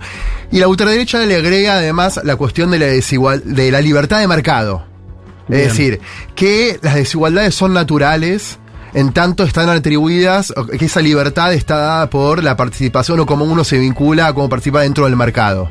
Entonces, si uno dentro del mercado tiene mayores bienes o es más rico, y otro no, es producto de una, eh, de, de una dinámica natural de la sociedad. Entonces, ahí hay una legitimación de la desigualdad. O de unas capacidades individuales también, de distintas capacidades. Están am- ambas cosas Sí. vinculadas, ¿no? Es decir, cada uno se gobierna a sí mismo y Sí. además, si vos sos rico y el otro es pobre, hay una cuestión que, que es una desigualdad que está aceptada y es natural, producto de Esa es una idea- lo, lo que ordena es el mercado. Entonces, Esa es una idea viejísima, de todas maneras, no estamos descubriendo nada. No, no, sí, Es sí. una idea. eh, Sí, lo que pasa es que ahora tiene, permea muy fuerte y no me parece casual, en este siguiendo con Brasil, que haya sido Brasil tal vez el país donde haya ganado una figura como Bolsonaro. En tanto, Brasil es un- históricamente uno de los países más desiguales de América. Latina. Bueno, ¿no? pero Entonces- volvamos a. por- Porque entonces vos decís. eh, dijimos, estas ideas son no son novedosas. La idea del individualismo, la idea de que. eh, de, de esto del autogobierno incluso. eh, lo que es novedoso es que impregne electoralmente como lo está haciendo, digo, que incluso en sectores donde vos decís eso no te va a rendir ningún beneficio, ¿no? Eh, eh, la pregunta entonces ahí, ¿qué pasa? Yo vuelvo a, a lo de IPAR para que lo cuestionemos o pensemos, o que me comentes ideas, eh, tu- tus ideas respecto a eso, pero me sigue sonando provocadora esa frase de decir, se asientan, que entiendo que es la tesis, digo, que se asientan en... eh, en la, en la constatación de que mm, los gobiernos progresistas lograron algún nivel de mayor igualdad, pero aún así, ¿no? Eh, y él lo creo que lo une a la pandemia como un quiebre también, como decir, vieron que el mundo es una mierda, quiero decir, para decirlo muy sintéticamente, ¿no? Que es, es esto, eh, que cada uno cuide su, su terreno, su lugar, su, este, su economía personal, porque no hay ningún destino que podamos eh, el Estado está para hacerte daño y no para hacerte la vida más fácil. Y como eso a veces es constatado en la realidad de que es así, se asientan en ese fracaso colectivo, ¿no? Hay algo ahí. Sí, sí, bueno, es que me parece que eh, hay una cuestión que... mm, eh, de lo que venimos hablando que también es producto del fracaso de un proyecto, podemos decirlo, comunitarista, si querés. Comunitarista progresista. Sí. No, comunita porque podés tener un comunitarismo conservador. Ajá. De hecho, el discurso bolsonarista o parte de la ultraderecha combina esta idea del autogobierno, el individualismo, pero ahí es donde aparece también, vinculando con lo que decías del movimiento feminista, también una idea comunitarista. Pero como, es decir, que somos parte de un colectivo común, Ajá. eh, por ejemplo, vinculados por la misma, todos creemos en Dios, o en determinada idea de familia, pero conservador, en tanto es una comunidad que defiende valores tradicionales que están siendo amenazados, ¿no? Es decir, el caso Sí. del movimiento feminista combina esa idea de la subjetividad liberal individualista con un proyecto comunitarista, si querés, más progresista, que implica, no sé, vamos a, el concepto que a mí no me cierra mucho, pero para que sea entendible, ampliar derechos. Sí. ¿No? Es decir, no implica una idea de hay una amenaza No, claro. a algo tradicional, sino. Y no es eh, excluyente, claro. y no es excluyente. Entonces, eh, me parece que lo que hay es, dentro, si querés decir, el progresismo, centro izquierda, además, un fracaso de los proyectos comunitaristas progresistas, que es lo que vemos también en Europa, ¿no? Y de, de alguna forma, o lo, lo que fue el fracaso de la socialdemocracia, o el fracaso del progresismo, y sobre eso también se monta buena parte de la legitimidad de estos discursos de ultraderecha y por qué permea muy fuerte esta idea de, bueno, eh, cada uno se puede, es necesario que cada uno se autogobierne, que la desigualdad es natural, porque tampoco del otro lado hay un proyecto comunitarista progresista que marque un rumbo de futuro, ¿no? Me parece que es un poco lo que se está discutiendo ahora con el tema de, de, Sí. de- de las izquierdas. eh, y, ¿Y, y dónde ves eso? Porque hasta hace. Digo, si esta conversación lo hubiéramos tenido hace no tanto. eh, no sé, el caso de Argentina. Podríamos. eh, eh, durante el gobierno de Macri, en algún momento del gobierno de Macri, podríamos haber dicho que.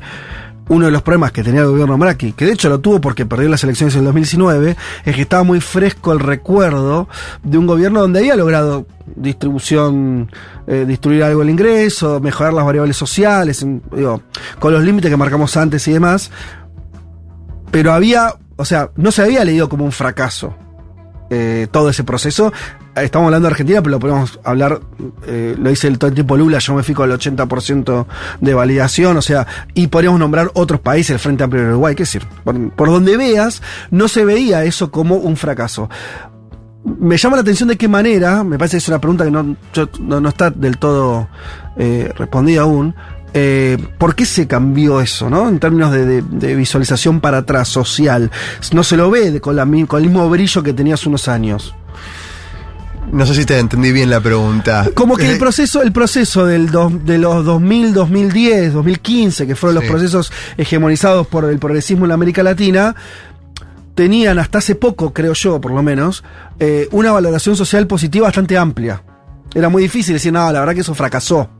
Y ahora vos estás diciendo, bueno, el fracaso de los proyectos, no sé cómo lo llamaste, comunitaristas, progresistas. ¿Dónde, dónde, dónde se produjo ese cambio? Bueno, lo que pasa es que acá en me parece que ahí hay que hacer una diferencia entre Argentina, Uruguay que vos mencionaste y Brasil. En tanto, y por eso Argentina me parece un caso clave de lo que pueda llegar a suceder en los años venideros, en las elecciones el año que viene, porque estamos hablando de Uruguay y Argentina que son dos sociedades mucho más igualitaristas y en donde la idea de la movilidad social es algo muy instaurado en el pensamiento social argentino, a diferencia de Brasil, ¿no? Digo, vuelvo, vuelvo. Brasil es una, una sociedad históricamente racista, históricamente jerárquica. Eh, eh, digamos, fue el último, uno de los últimos países en, en abolir la esclavitud. Digamos, hay un montón de indicadores que podemos sí. trazar que nos, que nos marcan de cómo la, la idea de la desigualdad en Brasil es algo arraigado y tradicional y mucho más aceptado. Creo que también por, digamos, es una explicación de por qué Bolsonaro pudo pegar tan fuerte. No significa que acá en Argentina, digamos, tal vez gana mi ley, ¿no? Sí. Pero en todo caso la pregunta, yo me lo pregunto igual que vos, digo, si el día de mañana gana mi ley acá en Argentina, sería, en todo caso, una pregunta mucho más fuerte o más, o más difícil para explicar, en tanto Argentina tiene una tradición mucho más igualitarista, es decir, cómo permeó Sí.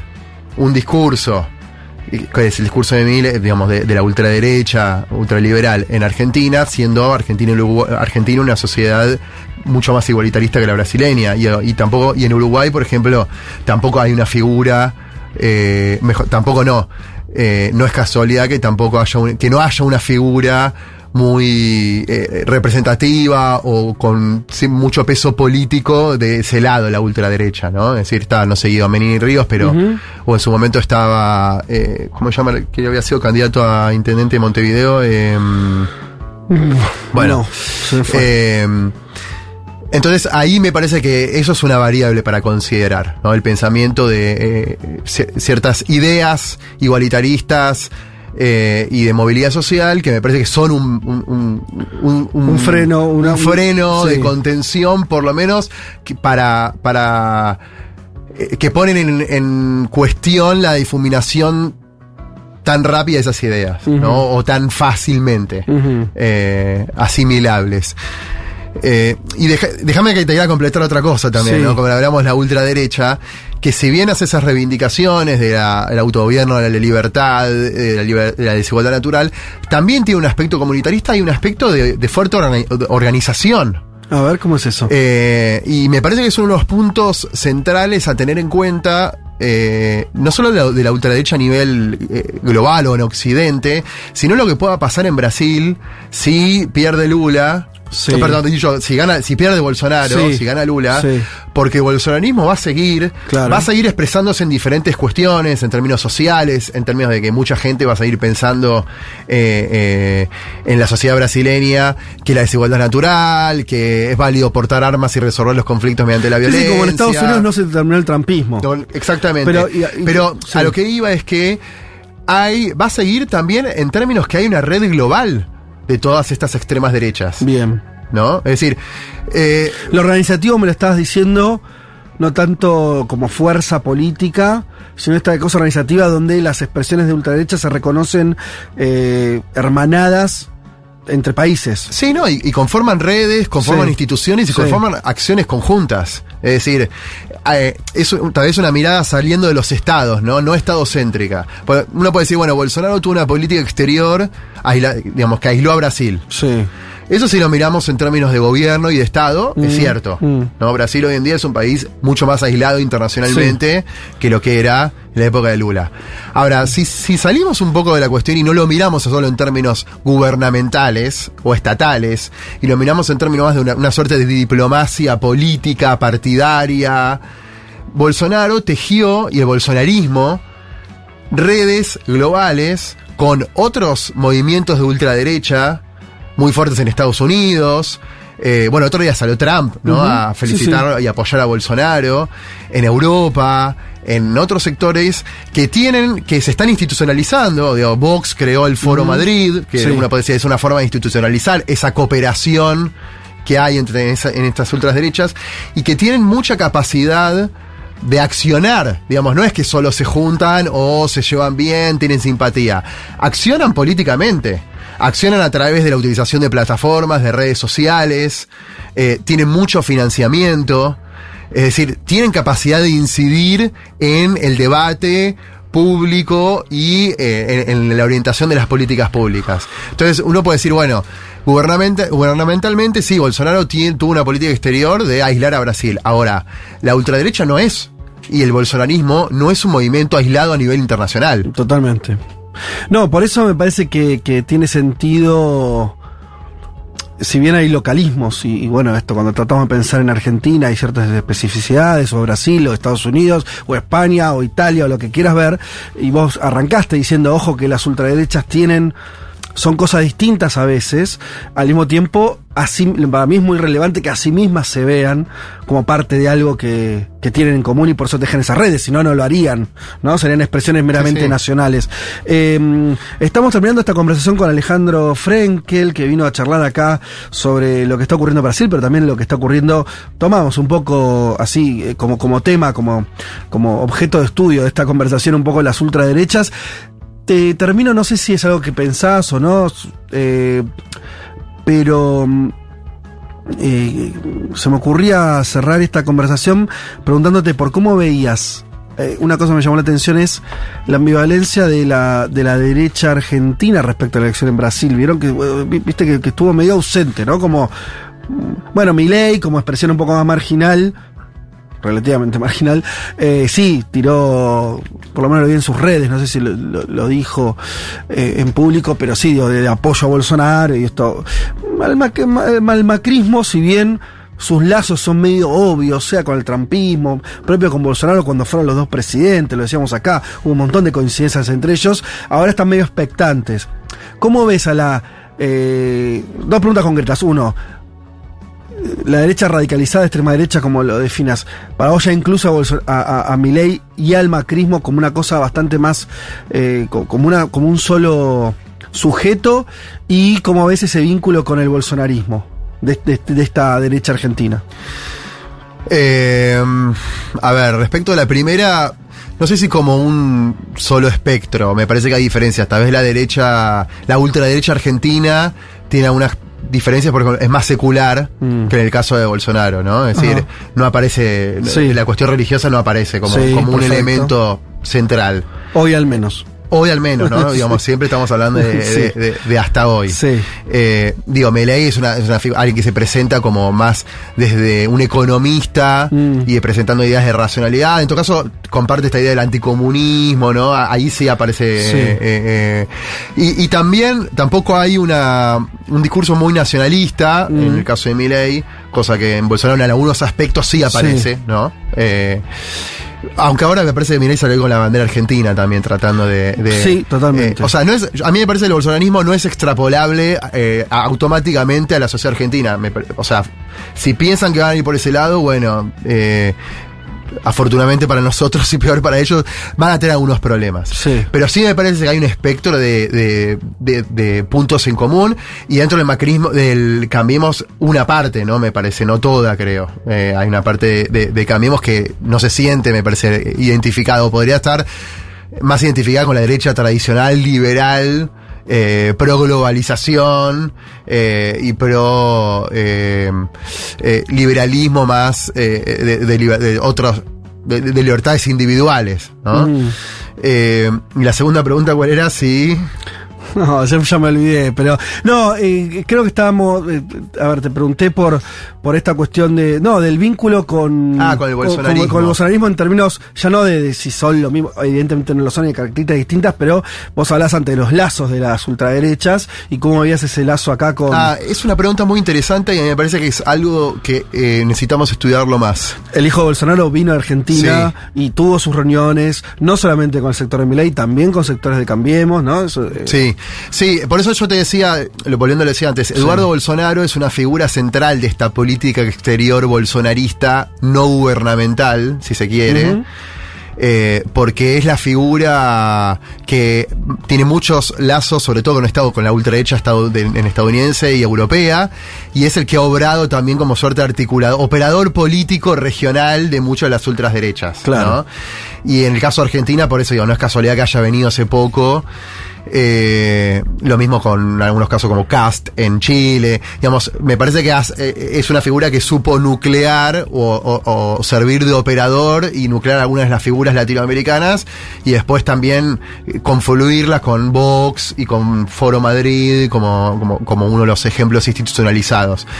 Pero siguiendo tu pregunta, me parece que no está muy estudiado todavía, o por lo menos yo por lo, no conozco, lo- lo- las vinculaciones más fuertes del bolsonarismo con un sector de la derecha en Argentina. Es decir, me refiero a vínculos en términos de, de de cooperación, de financiamiento, de, de diagramación de políticas, de programas conjuntos, más allá de algunas cosas que vimos de apoyos, ¿no? De figuras Sí. diciendo quiero que gane Bolsonaro, Sí. eh, o tal vez en el caso de Milei es un poco más claro, compartiendo espacios eh, o, o redes con, con una parte del bolsonarismo, pero, pero es llamativo, dado la relación que hay entre Argentina y Brasil, digo, que si lo vemos desde el otro lado es mucho más claro, por ejemplo, los vínculos que hay con el- del PT con una parte de- del sector Sí. político argentino. Es mucho más fácil de explicar, si uno le preguntara a alguien, decir, Sí. bueno, tenemos estos actores, hay estas redes y demás, es, es, es más simple y es más visible. Entonces me parece que es,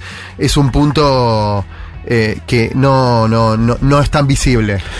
Bien, bueno, Alejandro, te agradezco muchísimo. Ya estamos cerrando el programa. Que te hayas acercado a conversar un rato eh, así, como para. La idea era tener un espacio donde a veces estas cuestiones las tratamos en términos más de noticias o de, eh, o de contar novedades, pero también eh, queríamos, incluso en este día tan agitado, donde está jugando, o justamente por eso, donde está jugando el destino de los próximos años del país más importante de nuestra región eh, y donde la- las variables respecto a esa, a esa disyuntiva tienen que ver con lo que estuvimos hablando acá, las ultraderechas, eh, de qué manera la sociedad eh, vota o se identifica con esos sectores, qué se juega en el medio, cómo, eh, cómo eso repercute en los sistemas políticos. Bueno, la idea era conversar y creo que, estuvo buenísimo en el sentido de la charla con Alejandro Frenkel. Te agradecemos mucho, ojalá que sea la primera de otras visitas que hagas a nuestro programa. Y bueno, nada, eso estás invitado. Gracias por la invitación. Y bueno. Nosotros ya cerramos el programa de esta manera.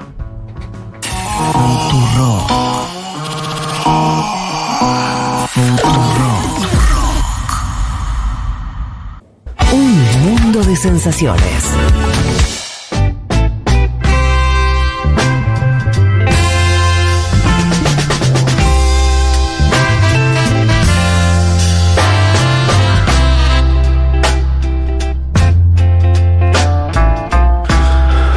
Bueno, este programa llega a su fin casi.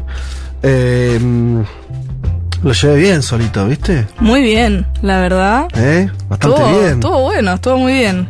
Lo decís como si te sorprendiera que. No, que no, yo confiaba, 100%. Bueno, nos queda una última acción de este programa que es identificar a los ganadores eh, del libro eh, del que estuvimos hablando también. Lo usamos de excusa para la conversación con Alejandro Frenkel, Neofascismo, cómo surgió la extrema derecha global y cuáles pueden ser sus consecuencias, editado por Capital Intelectual. ¿Quién ganó? Fue difícil. A ver, la verdad sí. es que la consigna estuvo picante. Sí, la consigna era qué fue tu, tu acción más extrema en tu vida. Sí, así que tenemos... Hubo varias. Sí, hubo varias. Bien. Eh, que es, hay que aclarar, por favor, gente, no lo hagan en sus casas. No, No, lo estamos no avalando. Simplemente es quién cumplió mejor la consigna. La primera, Chichila, 83, dice: Mi experiencia más extrema fue vivir un año en la Antártida, totalmente aislada y conviviendo con 14 militares hombres. Uh. Solo éramos cuatro mujeres. Extremísimo. Extremísimo.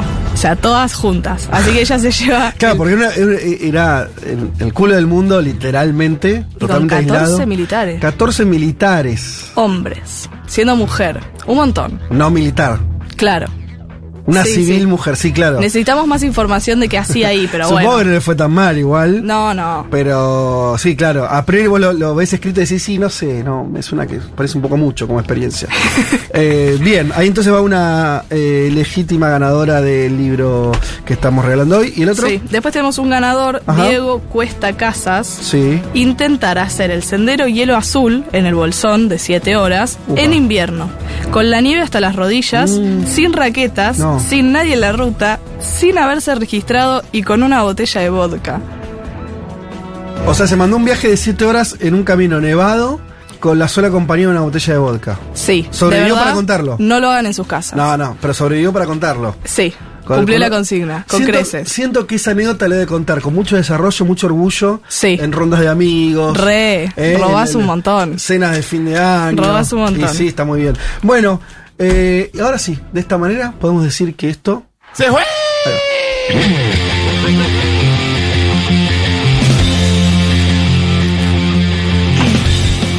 Eh, señoras y señores, eh, muchas tardes y buenas gracias. Ay, bien, se terminó el programa de hoy. Les recuerdo a todos los que hayan pedido en su momento, porque está cerrada la convocatoria, porque ya se llenó la terraza de Junta, para hoy, eh, si el clima acompaña un poquito, deja de llover, pareciera que sí, vamos a esperar un ratito más. Eh, la transmisión que vamos a hacer eh, desde el Bar Junta. Pueden venir ahí a tomar algo, comer algo y ver la transmisión de lo que ocurra en Brasil a partir de las 6 de la tarde. Y además, esto sí, para todas y todos los que están escuchando, y les pedimos además que lo difundan, que le manden el link a los amigos, siempre van a estar ahí. En estos días de donde hay elecciones y que tantas trascendentales, está todo el mundo preguntando, che, ¿cómo viene la cosa? ¿Dónde puedo ver los, los resultados? Bien, tenemos dónde. Entran al canal de YouTube de Futurock a partir de las 6 de la tarde y se van a encontrar con una transmisión no solo de Futurock, sino de un conjunto de medios eh, como Revista Crisis, Mate, La Pizarra, Cenital, La Base, Gelatina y Siempre Soy, que nos juntamos para hacer una cobertura muy especial. La van a encontrar allí a Flor Halfon, también a Pedro Rosenblatt, eh, a Ivana Sherman y ellos además van a estar en comunicación con siete periodistas que van a estar haciendo distintas coberturas. Obviamente va a estar Juanma, eh, Carletti Martínez y Juan Elman en representación de Futurock y de Cenital, el caso de Juan Elman, y de tantos otros. eh, decía entonces, ahí entre ellos va a estar el gran Daniel Tonietti, eh, Mario Santucho, bueno, una serie de periodistas que están cubriendo de forma muy pormenorizado lo que está pasando en Brasil. Así que los invito a que sea la transmisión por esa vía. Nosotros nos reencontramos el domingo que viene a las 12 del mediodía, como siempre. Eh, eso, acá, la mesa completa, esta vez analizando por supuesto todo lo que haya sido el resultado electoral de hoy en Brasil. Chau.